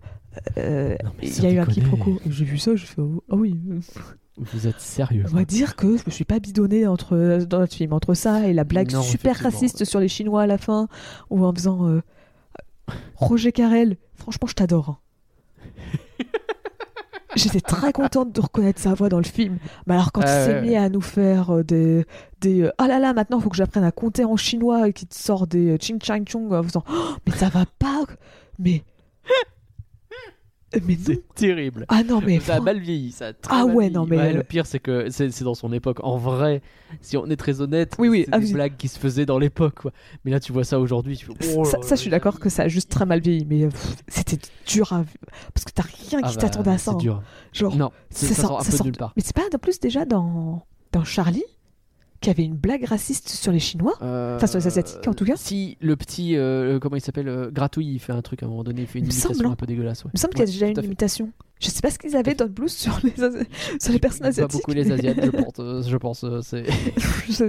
Ou alors c'est Spielberg je sais enfin non parce que Charlie c'est pas Spielberg c'est juste euh, Non, c'est pas. ouais, c'est juste dans le blues Don donc Mais oui, non. euh, spécialité ouais, de Don mm, Blues on met des clichés racistes sur les personnes asiatiques ça. Mais déjà un petit peu, encore une fois, hein, la chanson du début sur les Américains, là, il y a un petit peu ça déjà. ouais c'est vrai T'as les Italiens et t'as aussi les Asiatiques. hein, C'est terrible. Mais euh, et donc ouais, et bah c'est ça. T'as t'as euh, pareil la madame qui est censée représenter, enfin qui est euh, la la la souris qui est, ouais l'aristo.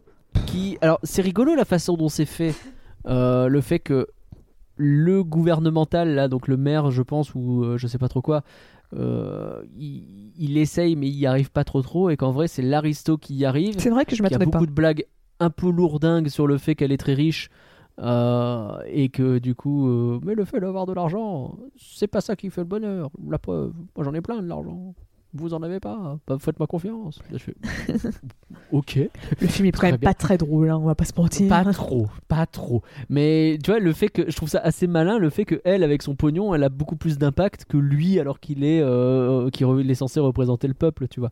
C'est Bah. un- une petite critique un peu subtile, vite fait, qui fait que ouais, c'est malin, quoi. C'est quoi la critique? Non mais alors, j'ai dit vite fait, attention. oula, ah, oula, je ne fais pas dire que oula, j'ai pas fait d'analyse sociologique là, attention. Non mais c'est. Moi je vois pas de critique, c'est juste ils ont décidé de prendre pour moi un.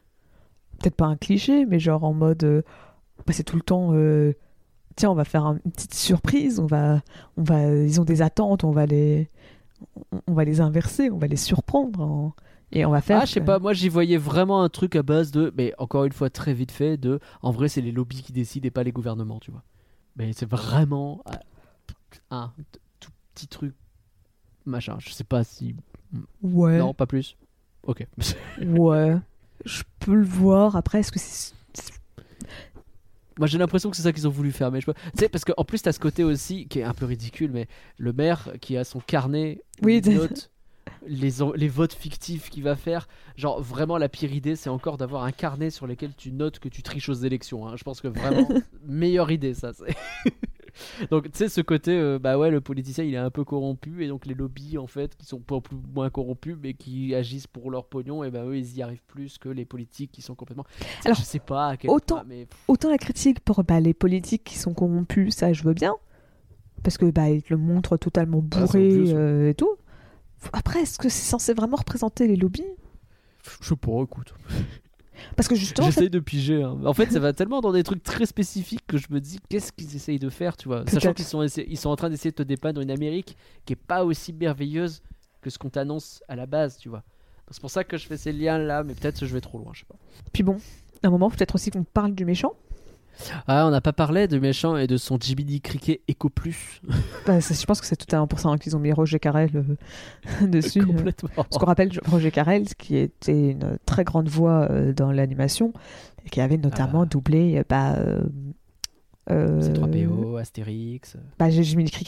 Ouais, c'était ça que je voulais dire dans, dans ce cas-là. C'est bien. Parce que oui, Ouais, il a fait aussi. 3PO. Il a fait aussi Winnie, il a fait Kermit. Ah, Il a fait ses 3PO. Il a fait. euh, Bah bon, c'est une énorme voix euh, des versions françaises euh, de vos enfances. C'est ça, c'est. Et effectivement, donc là, il y a un méchant qui est euh, suivi par un genre de criquet partout, et, et c'est lui aussi. Attends, ils ont le fait. dit ce que c'était ça, ce que c'était l'animal, mais c'était pas un criquet. Non, c'est pas un criquet, mais j'ai oublié ce que c'était. Pas un Non, c'est pas un cloporte, c'est un truc en C, me semble.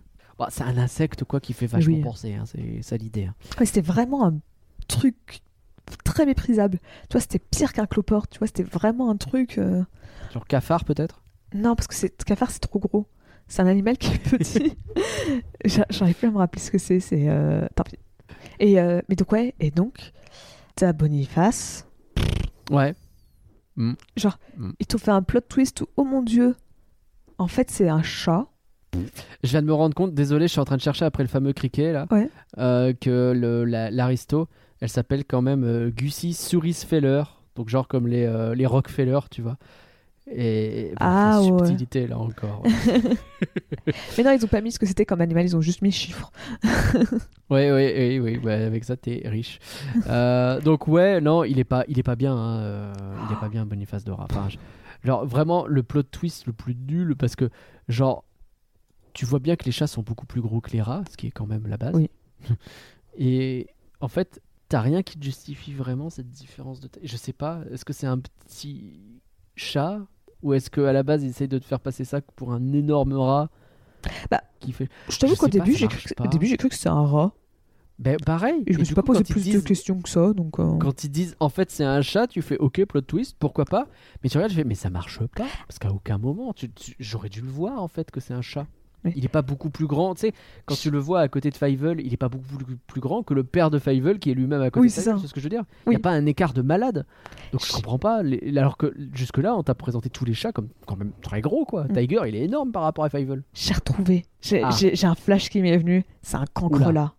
Un cancre là. Je savais que c'était en Ah. C. Bien vu. Et je pense que c'est fait exprès. De quoi? Bah pour un criquet cancre là, tu vois, c'est pour te rappeler. Quoique ça se trouve, les, les traductions anglaises fonctionnent pas du tout et je dis n'importe quoi. Bah, j'allais voir ce que c'était en traduction anglaise en me disant peut-être que en tapant sur Google traduction j'aurais l'animal et non ça marche pas. Mm. C'était juste marqué un mini cafard. Ah ouais, d'accord, super, merci les gars. Mais non, c'est Et, je savais pas en voyant le mot. euh, En, en voyant Tiny Roach, donc euh, un petit cafard, euh, bah, dans ma tête, j'ai rappelé, je me suis rappelé que c'est cancre là, le bon terme qu'ils avaient utilisé. Ah, Et je bien vu, bien vu. et euh, mais donc voilà, donc c'était un cancre. Mais oui, euh, Boniface, C'est compliqué. En hein. fait, c'est surtout, tu vois, il- on, on nous le présente au bout de, bah, juste après, genre, tu vois, Fievel, il, le- il le rencontre au tout début. Et je me Ouais. suis dit, ah bah, tu vois, euh, il le suit, il lui fait confiance, il lui donne euh, au gars en question, et ta Fievel, il s'enfuit. Bah moi, je me suis dit, ah, bah super, t'as l'autre, enfin super. Vous m'avez compris. t'as le, le, le gars qui, qui l'avait vendu Fievel, bah, il va pas être content, et il va peut-être menacer Boniface, et donc Boniface, il va passer tout le film à traquer Fievel pour le retrouver. Non. Hmm. C'est juste Fievel, il retombe dessus totalement par hasard 20 minutes avant la fin du film. Allez, 30. et et, et C'est voilà. nul, c'est nul. Déjà- Déjà que Fievel, la première fois, il est tombé dessus, c'est vraiment histoire de dire, eh, faut qu'il lui tombe dessus. Ah bah Ah tiens, oui. il va passer à travers le plafond. Ouais.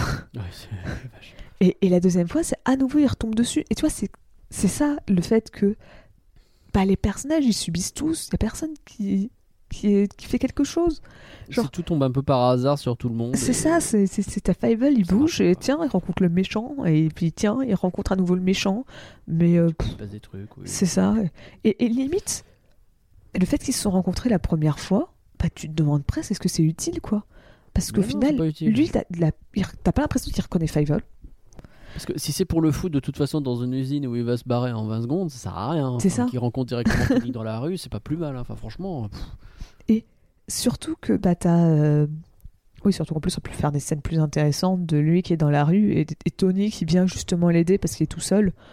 Bah, ça Un sera peu mieux à mode Aladdin, euh. sort un peu au pif de l'usine et il a l'air d'être absolument trauma par ses années de captivité dans l'usine au point qu'il est juste en train de se promener dans la rue peinard et d'embrasser la première euh, suffragette qui croise. C'est- ça, ça marche pas. Putain, c'est ouf à quel point ça marche pas.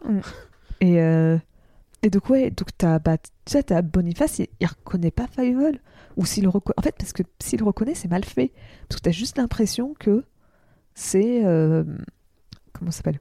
Bah t'as euh, euh, pardon, je, il commence un peu à se faire tard de notre côté de l'enregistrement, donc euh, je, je fatigue un peu. Euh, euh, tu vois, parce qu'à la fin, il s'énerve juste envers Fievel et il dit capturez-le parce qu'il a découvert la vérité. Parce qu'il a Ouais. vu, ah bah c'est un, un chat et pas, un, et pas un, un rat ou une souris. Et c'est tout. Le fait qu'il l'ait croisé au début, bah, dans tous les cas, en fait, il aurait demandé à l'arrêter, quoi. Ben oui. Et donc, euh, là, Non, ça marche pas. Ça marche pas. je repense juste à une scène dans le film. c'est un peu très dit comme ça, que je trouve a vraiment bien marché. Ouais. C'est très dur, hein, dit comme ça. C'est- Effectivement. C'est la scène où euh, t'as. Tu sais, il a l'impression de reconnaître le bruit du violon, Fievel, et Ah qu'en oui. fait, c'est euh, le. Le gramophone. Ouais, vo- voilà. Et euh, parce qu'en fait, c'est le seul moment où tu le vois vraiment triste. Tu vois, C'est vrai. il est au fond du trou. Alors, euh, je parle pas du fait qu'il tombe à l'intérieur. C'est Parce qu'il est effectivement Eh, eh. au fond du trou. Puis il a vu. Mais tu vois, il, il- tu vois, il y a vraiment ce, ce côté où il est triste. C'est vrai. Et c'est peut-être C'est la la seule fois où ça semble avoir un peu d'emprise sur lui, t'as raison. Et voilà, donc je pense que c'est l'une des rares scènes qui marche parce que, bah, voilà, c'est c'est- c'est- c'est- tout le reste du temps, Eh les ben, personnages, c'est pas des, des personnages, quoi, c'est c'est des rôles. C'est ça.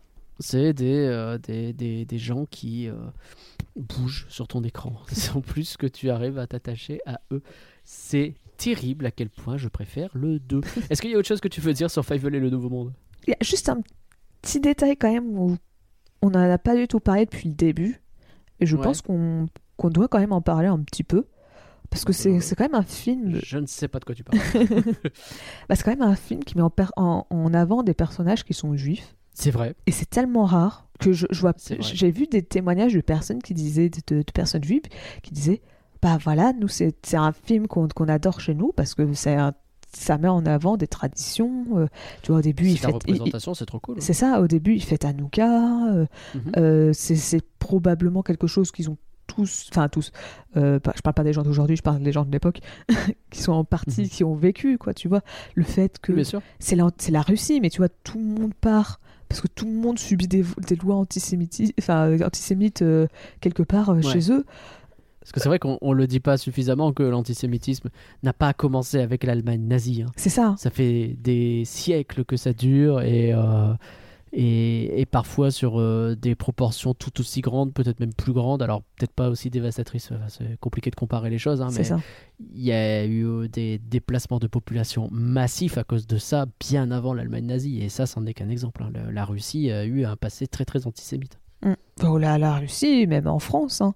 Bon, Ah, on, euh, on peut tout- parler de ce, que je connais parce que la Russie, mais parce que je connais que je connais pas trop l'histoire des autres pays, mais en France, euh, on- oh bah oui, enfin oui. après je dis un passé, il suffit de voir euh, les élections, mais euh, Ouais, ça. mais même l'affaire Dreyfus, tout ça, enfin, je veux C'est dire, c'est bien avant les guerres. hein, oh puis même toi tu remontes aux affaires Dreyfus, mais moi je te remonte au Moyen Âge où tu avais des, des- des- je veux dire si les, les- les personnes juives étaient juives pardon étaient marchands, c'est parce qu'on voulait pas leur confier quoi que ce soit d'autre quoi. c'est ça. Ce qui est affreux parce qu'aujourd'hui ils se sont tapés le cliché comme quoi ils sont tous euh, ils sont tous euh, enfin de clichés Tout sur le pognon, quoi. oui. C'est ça qui sont à fond sur l'argent alors que c'est à l'époque euh, les autres Bah, qui les redonnaient ça comme cliché. Tu les as fait monter là-dessus, donc tu peux pas te moquer derrière que c'est ça qu'ils ont. C'est ça. Et, euh, et donc tu vois Mais ouais, c'est cool cette représentation, ouais. Et on va pas se mentir, en dessin animé qui met en avant des personnes juives, j'en connais un autre. Ouais. Et franchement, vaut mieux avoir Fievel en exemple. c'est quoi l'autre? Euh, alors j'ai plus le nom exact. C'est euh, c'est un film avec Adam Sandler Alors, euh, qui a été réalisé, me semble, par lui. Ou en tout cas, en tout cas, il double le personnage principal et le personnage principal à sa tête. Euh, Adam Sandler, je sais pas si tu vois qui c'est, c'est un acteur, Oui, bien sûr. Acteur comique américain. c'est ça, qui, qui est vraiment tête à claque, hein, insupportable et, euh, et tout. Il me semble que ça s'appelle un truc genre Les Huit Nuits. Il me semble que c'est. Je me demande presque si c'est pas Les Huit Nuits de Adam. De Adam les Huit Folles Nuits d'Adam Sandler. Tu vois, c'est vraiment un truc. D'accord. euh, qui, qui, qui met en scène le personnage. Enfin, tu vois, c'est, c'est, c'est le personnage de, de Adam Sandler. Il, il- il joue limite son propre rôle. C'est. ah, il est nul. En plus, on parlait des clichés racistes. Mes souvenirs sont bons et lui aussi, il envoie sur, les- sur les personnes asiatiques. euh, Oh là là. et euh, donc, bref, Bon, bah, on oublie du coup. on, va dire que Fievel est, est un meilleur exemple. Mais. euh, et donc, tu vois, malgré tout, bah, tu vois, il y a Ouais, au moins ça, chose. tu vois, où. tu vois, on peut pas. J'ai passé longtemps à, à- à le critiquer, le film, parce que. Peut-être regardé trop grand, hein, peut-être qu'enfant tu passes à Hmm. tu t'en fous que les personnages ils soient euh, peut-être euh, qu'ils soient qu'en une dimension et qu'ils aient pas d'intérêt quoi. Genre euh, ah il a un design drôle et voilà c'est tout ce qui- c'est tout ce que tu veux. Mais et donc tu vois il y a quand même ce côté où bah voilà nous on peut voir je sais pas combien de films qu'il y a Noël dedans bah il Ouais. il y a pas beaucoup de films où tu peux voir Anouka quoi donc euh, C'est vrai, c'est vrai. Ça, au, à- au moins à ce niveau-là, ça fait plaisir. C'est ça, c'est au moins un truc où je pense que parce que c'est important, tu vois. On a passé tout le film à presque pas mentionner le fait que c'est juif, enfin que les personnages sont, sont juifs, alors que contrairement à peut-être d'autres films ou quoi, c'est un, c'est quelque chose d'important. C'est, le film Oui. commence sur Hanouka. Euh, c'est, Bah, parce que c'est fait aussi de manière euh, je- pas subtile, genre c'est assumé, oui c'est ça. mais c'est pas un film sur ça en fait. C'est juste qu'ils le sont. C'est ça, qu'il faut faire en fait. Enfin, c'est fait, important aussi qu'il y en ait qui te présentent le truc, mais c'est bien aussi d'en avoir juste bah oui ils le sont et ils font des trucs. euh, C'est de- Voilà, c'est juste leur vie quoi. bah, en fait c'est comme ça a un passé, tu vois, ça reprend des faits historiques. Bah c'est, faut aussi rappeler que bah voilà, euh, on l'a un peu dit au début, bah ils ont subi, euh, c'est, tout ça, c'est des histoires vraies et donc euh, c'est pour des, Ouais. beaucoup de juifs en, en Amérique, bah c'est l'histoire de leurs ancêtres quoi, de leurs grands-parents, de leurs arrière-grands-parents, arrière arrière arrière grands-parents parce que 1800 et des brouettes ça fait quand même tôt. Ça fait un moment, ouais. Mais donc tu vois, c'est, un peu leur passé, donc euh, c'est pour certaines pour plein de personnes, euh, c'est un film qui est important. Donc voilà, donc je vais quand même le Fait- mentionner ce détail. Tu fais bien. Alors Pauline, est-ce qu'on a des critiques pour Fievel et le Nouveau Monde? Oui, pas beaucoup, mais on en a un peu.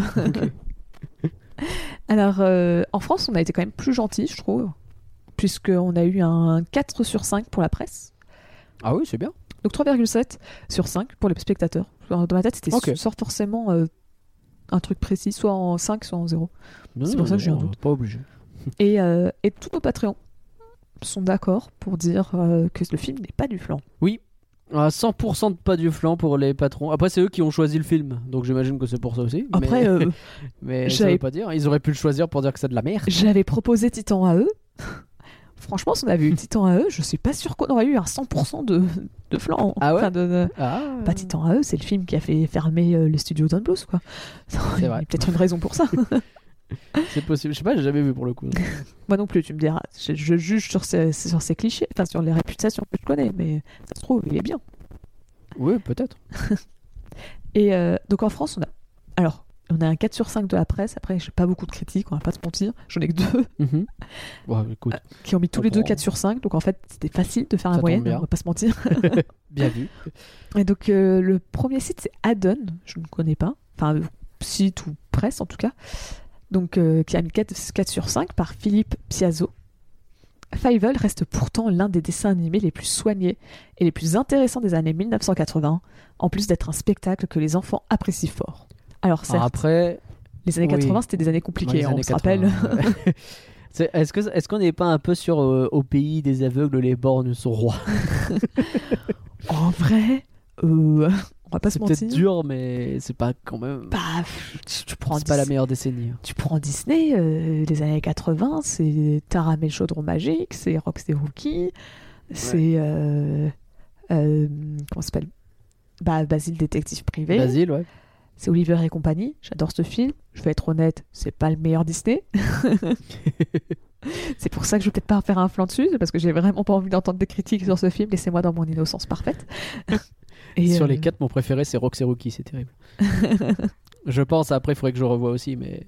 Et, euh, et à la limite, t'as la petite sirène, mais comme c'est sorti en 89, généralement, elle est Ouais, c'est vraiment la fin, quoi. C'est ça, il Et le compte pas trop dedans. C'est plus le début des années 90 qu'autre chose, en vrai. Mm. Surtout en termes de phase. Et après, par contre, tu vois que les enfants apprécient fort. Bah, effectivement, tu vois, le film il est sombre et tout. Et pourtant, bah, les, les enfants, ça a plu. Bah, après, euh, il y a du rythme, les personnages sont mignons, et comme je disais, il n'y a pas de scène vraiment glauque. T'as quelques trucs un peu flippants, genre les chats, mais c'est pas non plus euh, les trucs terribles, genre Charlie qui va aux enfers, là, ça vrai. te donne littéralement des, des cauchemars, ce truc, quoi. Euh, je pense sincèrement que, ouais, je je vois bien les enfants qui fait ça, ouais, il y a pas de Bah, raison. après, le, le thème du film, des, je veux dire, c'est quand même des enfants. Enfin, c'est quand même une famille qui se retrouve à quitter la Russie pour aller en aux États-Unis et avoir un nouveau monde. Et après, ils subissent plein d'emmerdes Mhm. parce que. euh, parce qu'ils continuent d'être oppressés même aux États-Unis. Dans les faits, c'est pas le truc le plus adapté pour les enfants, quoi. Mais ça permet d'avoir une métaphore très subtile sur les juifs, et bon, j'ai envie de dire, hein, on prend, quoi. Euh, après, tu as aussi une autre critique de Zurban, avec Ouais. un Z. Euh, donc, 4 sur 5 par SB. Donc, j'ai que des initiales. L'anthropomorphisme de la chose ne sombrant jamais dans la démagogie, on aurait tort de priver les enfants d'un tel spectacle. À l'heure où nos chères têtes blondes subissent les attaques de produits télévisuels autrement préformatés. Oh là là. Alors moi c'est sûr que c'est pas Disney. Alors, oui. Je sais pas si c'est Disney parce que je pense que les deux critiques. Enfin, de toute façon, ces années, le film est sorti en 86, donc c'est pas. Je pense que c'est des gens qui ont ressorti le, qui ont sorti leur critique, je sais pas à quel moment, peut-être pour euh, un- une édition collector, pour un anniversaire, pour une- Ou juste parce qu'il passe à la télé. c'est ça. Après là, c'est quand même critique presse. Je sais pas si, je sais pas, peut-être, si tu me diras, je n'ai aucune Bon, idée. ça peut arriver, on va voir. mais- c'est dur à voir. Je connais pas l'année, donc je sais pas quand il te parle euh, à l'heure où nos chères têtes blondes euh, subissent Oui, des c'est ça, on n'a pas le concept, on n'a pas le contexte quoi. Mais bon, ça fait un peu un côté. euh, Je sais pas, Un petit, sombrant jamais dans la démagogie. euh, je sais pas, j'ai l'impression de voir des boomers qui essayent. Mais... un peu, moi aussi. Alors, est-ce qu'on a quelque chose pour le futur? Attends, j'ai pas encore d'autres critiques. Ah pardon, que- m'avais dit deux. Oui, mais après, je suis allée chercher chez les, les spectateurs parce que les spectateurs, comme quoi, ils font des meilleures critiques que les autres. Ah. Let's go. Profitons-en alors. Donc, euh, un 4 sur 5 euh, pour euh, Yannick Cinéphile. Me fait rire son nom. Oui, il s'assume. Un joli film que ce premier épisode des aventures de Fievel. Le genre de métrage type à regarder en période de Noël et qui saura s'adresser à peu près à toute la famille. Au final, je donne 4 étoiles à ce film pour sa poésie, son charme, dont les quelques maladresses d'animation sont parfois même des qualités, lui donnant un aspect plus authentique et frais, surtout à l'heure de l'animation numérique qui perd quand même pas mal en personnalité. En vrai, bon, pas trop d'accord. la balle perdue mais- pour l'animation numérique, euh, elle, elle est là. Mais- un peu, hein. Mais ouais, ouais, ouais. Ouais, bon, après, si. Mais, Après- ouais. En fait, c'est terrible parce qu'il y a vraiment ce côté, oui, bah, si les gens aiment bien, j'ai pas envie de leur dire non, tu vois. Mais c'est vrai que moi, j'ai pas envie de le revoir, ce film, je suis désolé. Bah, tu vois, typiquement, le, le film à regarder en période de Noël, Ouais. Je suis d'accord, mais pas dans le bon sens. Moi, pour moi, Fievel, c'est un peu le genre de film, tu sais, qui passe le 24 décembre. Bon, c'est ironique, euh, c'est pour les personnes juives, mais Oui. euh, il, passe, il passe à Noël le 24 décembre, et tu sais, c'est le film où t'as tout le monde qui va discuter, il est en fond. Oui, euh, pour le coup, ouais, en film, en fond, ouais, c'est ça. Mais c'est pas, je trouve ça, je trouve pas ça positif C'est pas film. un très ça. bon compliment. Pour moi, c'est Bah, pas, pas c'est hein. pas un, c'est pas un, un insulte, une insulte ou du mépris. Genre, tu vois, je dis pas ça en mode négatif, mais je suis d'accord que c'est pas un bon compliment non plus. Genre, Bah non, pas trop. Mais ouais, je vois ce que tu Moi, veux dans ma tête, j'imagine ça en neutre. ouais. si vous prenez de manière négative, je comprends tout à fait. si vous prenez de manière positive, c'est un peu bizarre. On pas se mentir. un petit peu, ouais, ouais, c'est vrai. Mais euh, tu vois, en période de Noël, on va pas se mentir. Moi, j'aime quand même un peu plus les films feel good et c'est pas assez feel good pour moi, quoi. Genre, euh, je suis d'accord. Et euh, j'ai donc une dernière petite critique de, de Ken78 qui a mis euh, 3 étoiles sur 5. Let's go Ken. Un joli dessin animé qui a certes vieilli aujourd'hui, mais qui garde un certain charme, notamment à une- grâce à une histoire ainsi que des personnages sympathiques. Ouais, il se mouille pas trop, mais du coup, je suis pas en désaccord avec lui, tu vois. C'est que ça m'a fait rire de voir typiquement qu'il te parle de, de- de personnages sympathiques, alors que Bah, bah, c'est vrai qu'ils sont pas, ils sont pas beaucoup plus après que ils sont sympathiques, quoi, méchants, tu me diras. Mais... Oui, ils sont sympas. Oui, hmm, d'accord. Et du coup, Pauline, alors pour le futur, est-ce qu'on a quelque chose? Je crois qu'il y a une suite. Voilà, merci. Vraiment, Nagla, tu me poses la question c'est quoi le futur de Fievel Ok, c'était hypocrite. il me semble qu'il y a une suite. Eh ben, il y en a eu 4. 4 Il y en a eu 4. Alors je savais qu'il y avait plusieurs suites. Je savais aussi qu'il y avait une série au Far West. Oui.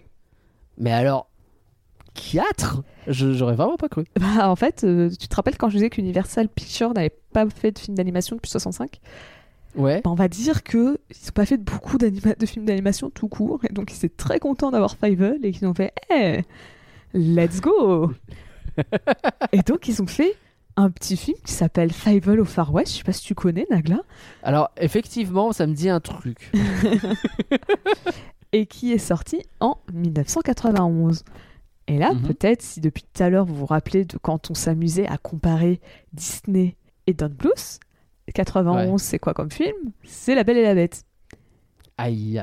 Le film est sorti le même jour que La Belle et la Bête. Aïe aïe aïe aïe aïe aïe aïe.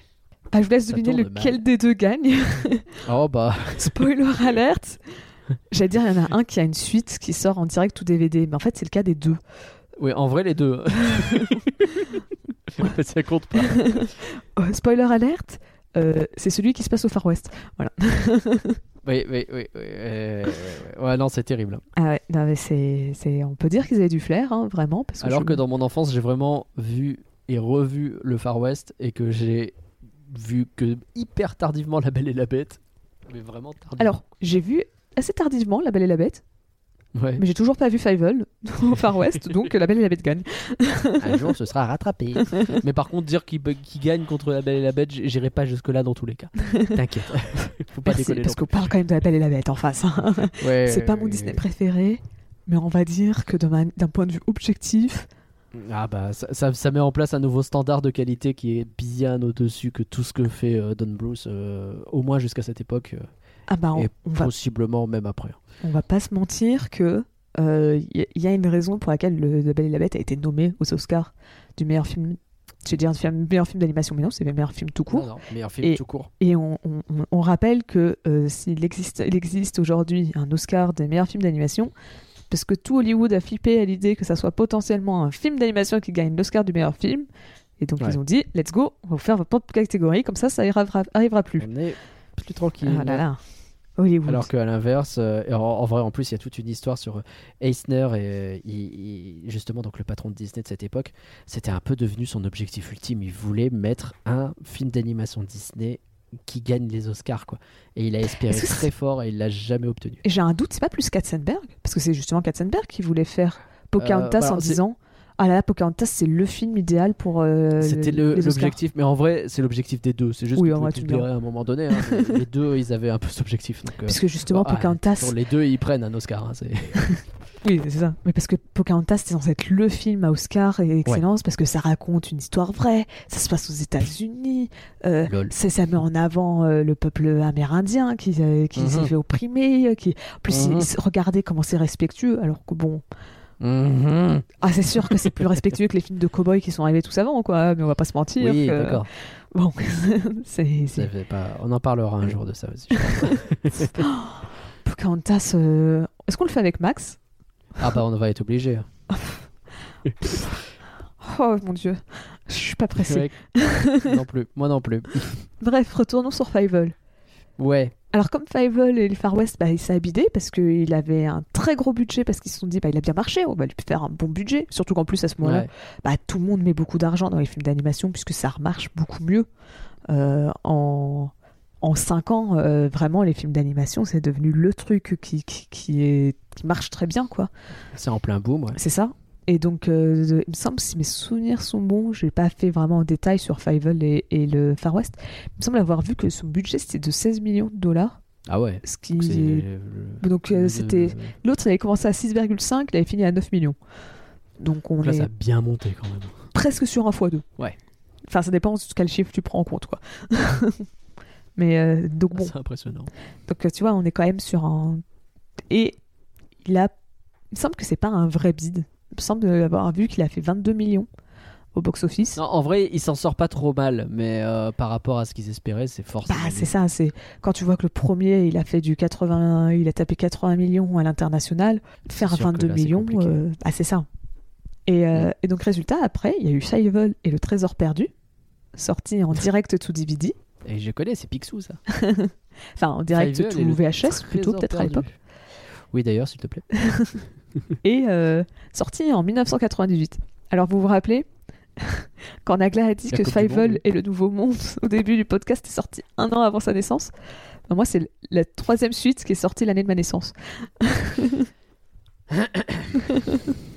Voilà. rien dire. Attends, il y a un bail au euh, Far West, t'as dit que c'était 91 C'est l'année de naissance de Curien. Vraiment, les Fievel, c'est les années de naissance du label. Impeccable. et, et donc après, nous avons Fievel et les mystères du monstre de la nuit, sorti en 2000. Oula. Donc qui sera notre prochain euh, membre du label qui... À voir, à voir. Et donc c'est le dernier film de la saga, lui aussi sorti euh, en, en- bah, direct to vidéo, comme on dit, plutôt que Ouais. direct to DVD. Et, euh, et donc voilà, donc euh, on sent quand même que le, le concept de Fievel et le Nouveau Monde, Fievel au Far West, Fievel et le Trésor perdu, Fievel et le Mhm. mystère du monstre de la nuit, Ouais. on commence quand même à- et, euh, et donc, tu en as parlé aussi. euh, Il y a eu aussi une série animée, Les Aventures de Fievel au Far West, diffusée entre 92 et 92. Ah.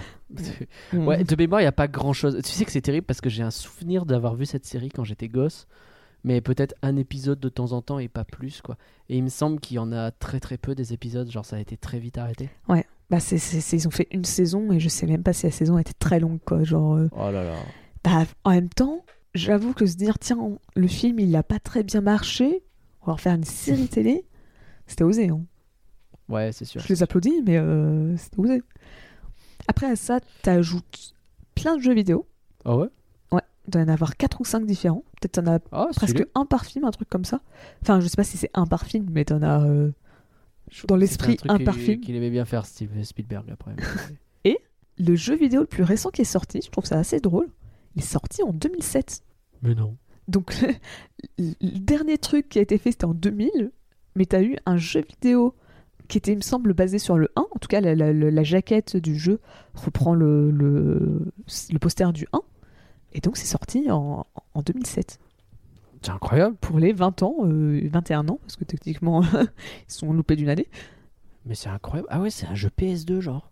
Oui, parce que l'avant-dernier Ouais. jeu, il était, sur, il était sur Game Boy, il me semble.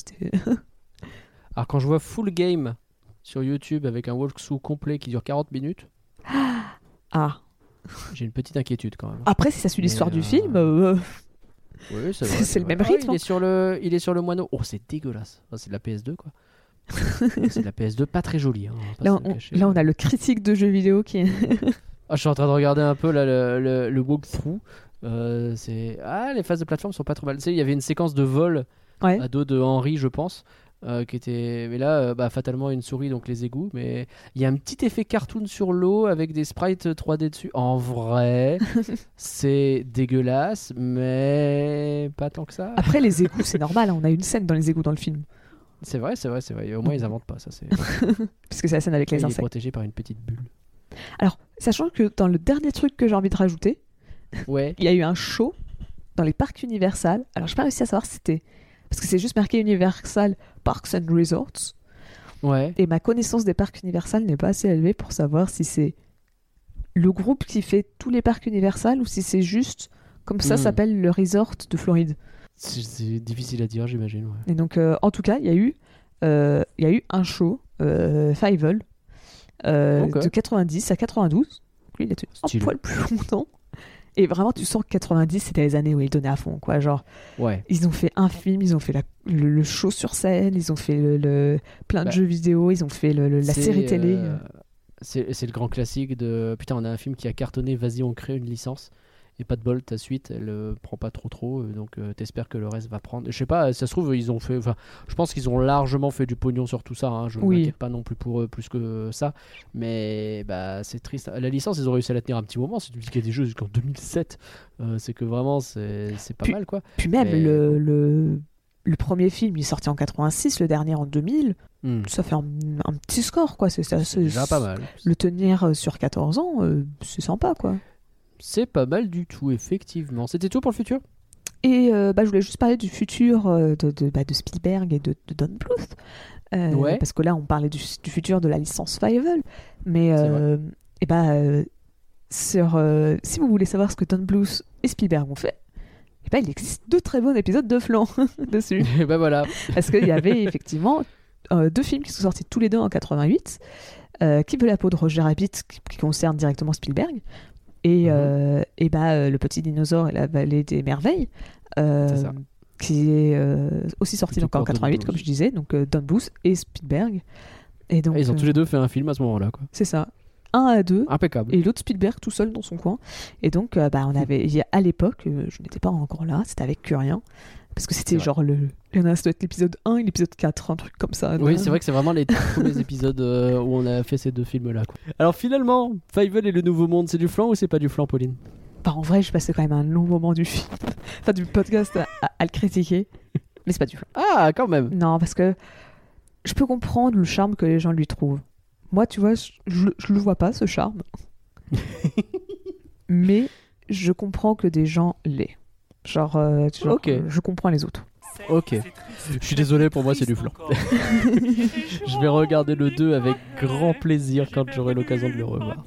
Et pour vous alors, chers auditeurs, Fievel et le Nouveau Monde, c'est du flan ou c'est pas du flan? Eh ben venez nous le dire sur Twitter at Folanimé et on peut bien entendu continuer la discussion ensemble sur discord.folanimé.com.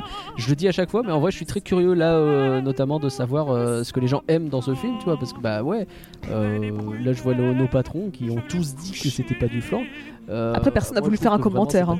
Ils ont tous dit c'est pas du aucun flan, mais ils ont fait. On se mouillera pas pour expliquer pourquoi.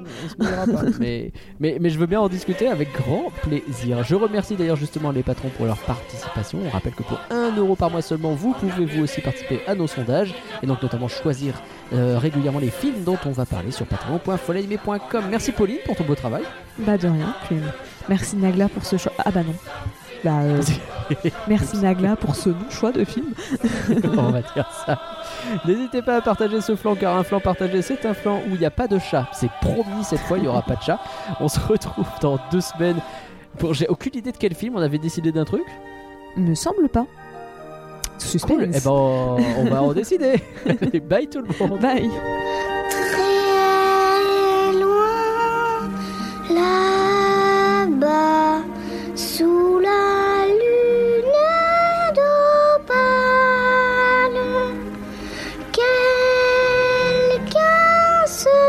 triste et pense à moi ce soir.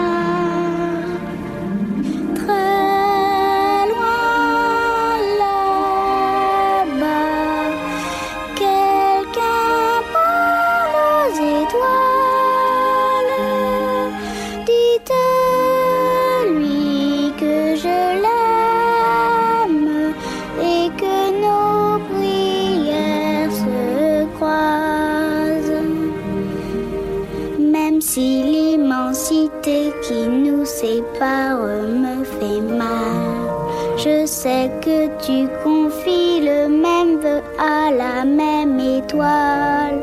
Quand le vent tristement chante sa plainte sur les toits, je sais que tu vas t'endormir sous le même ciel que moi.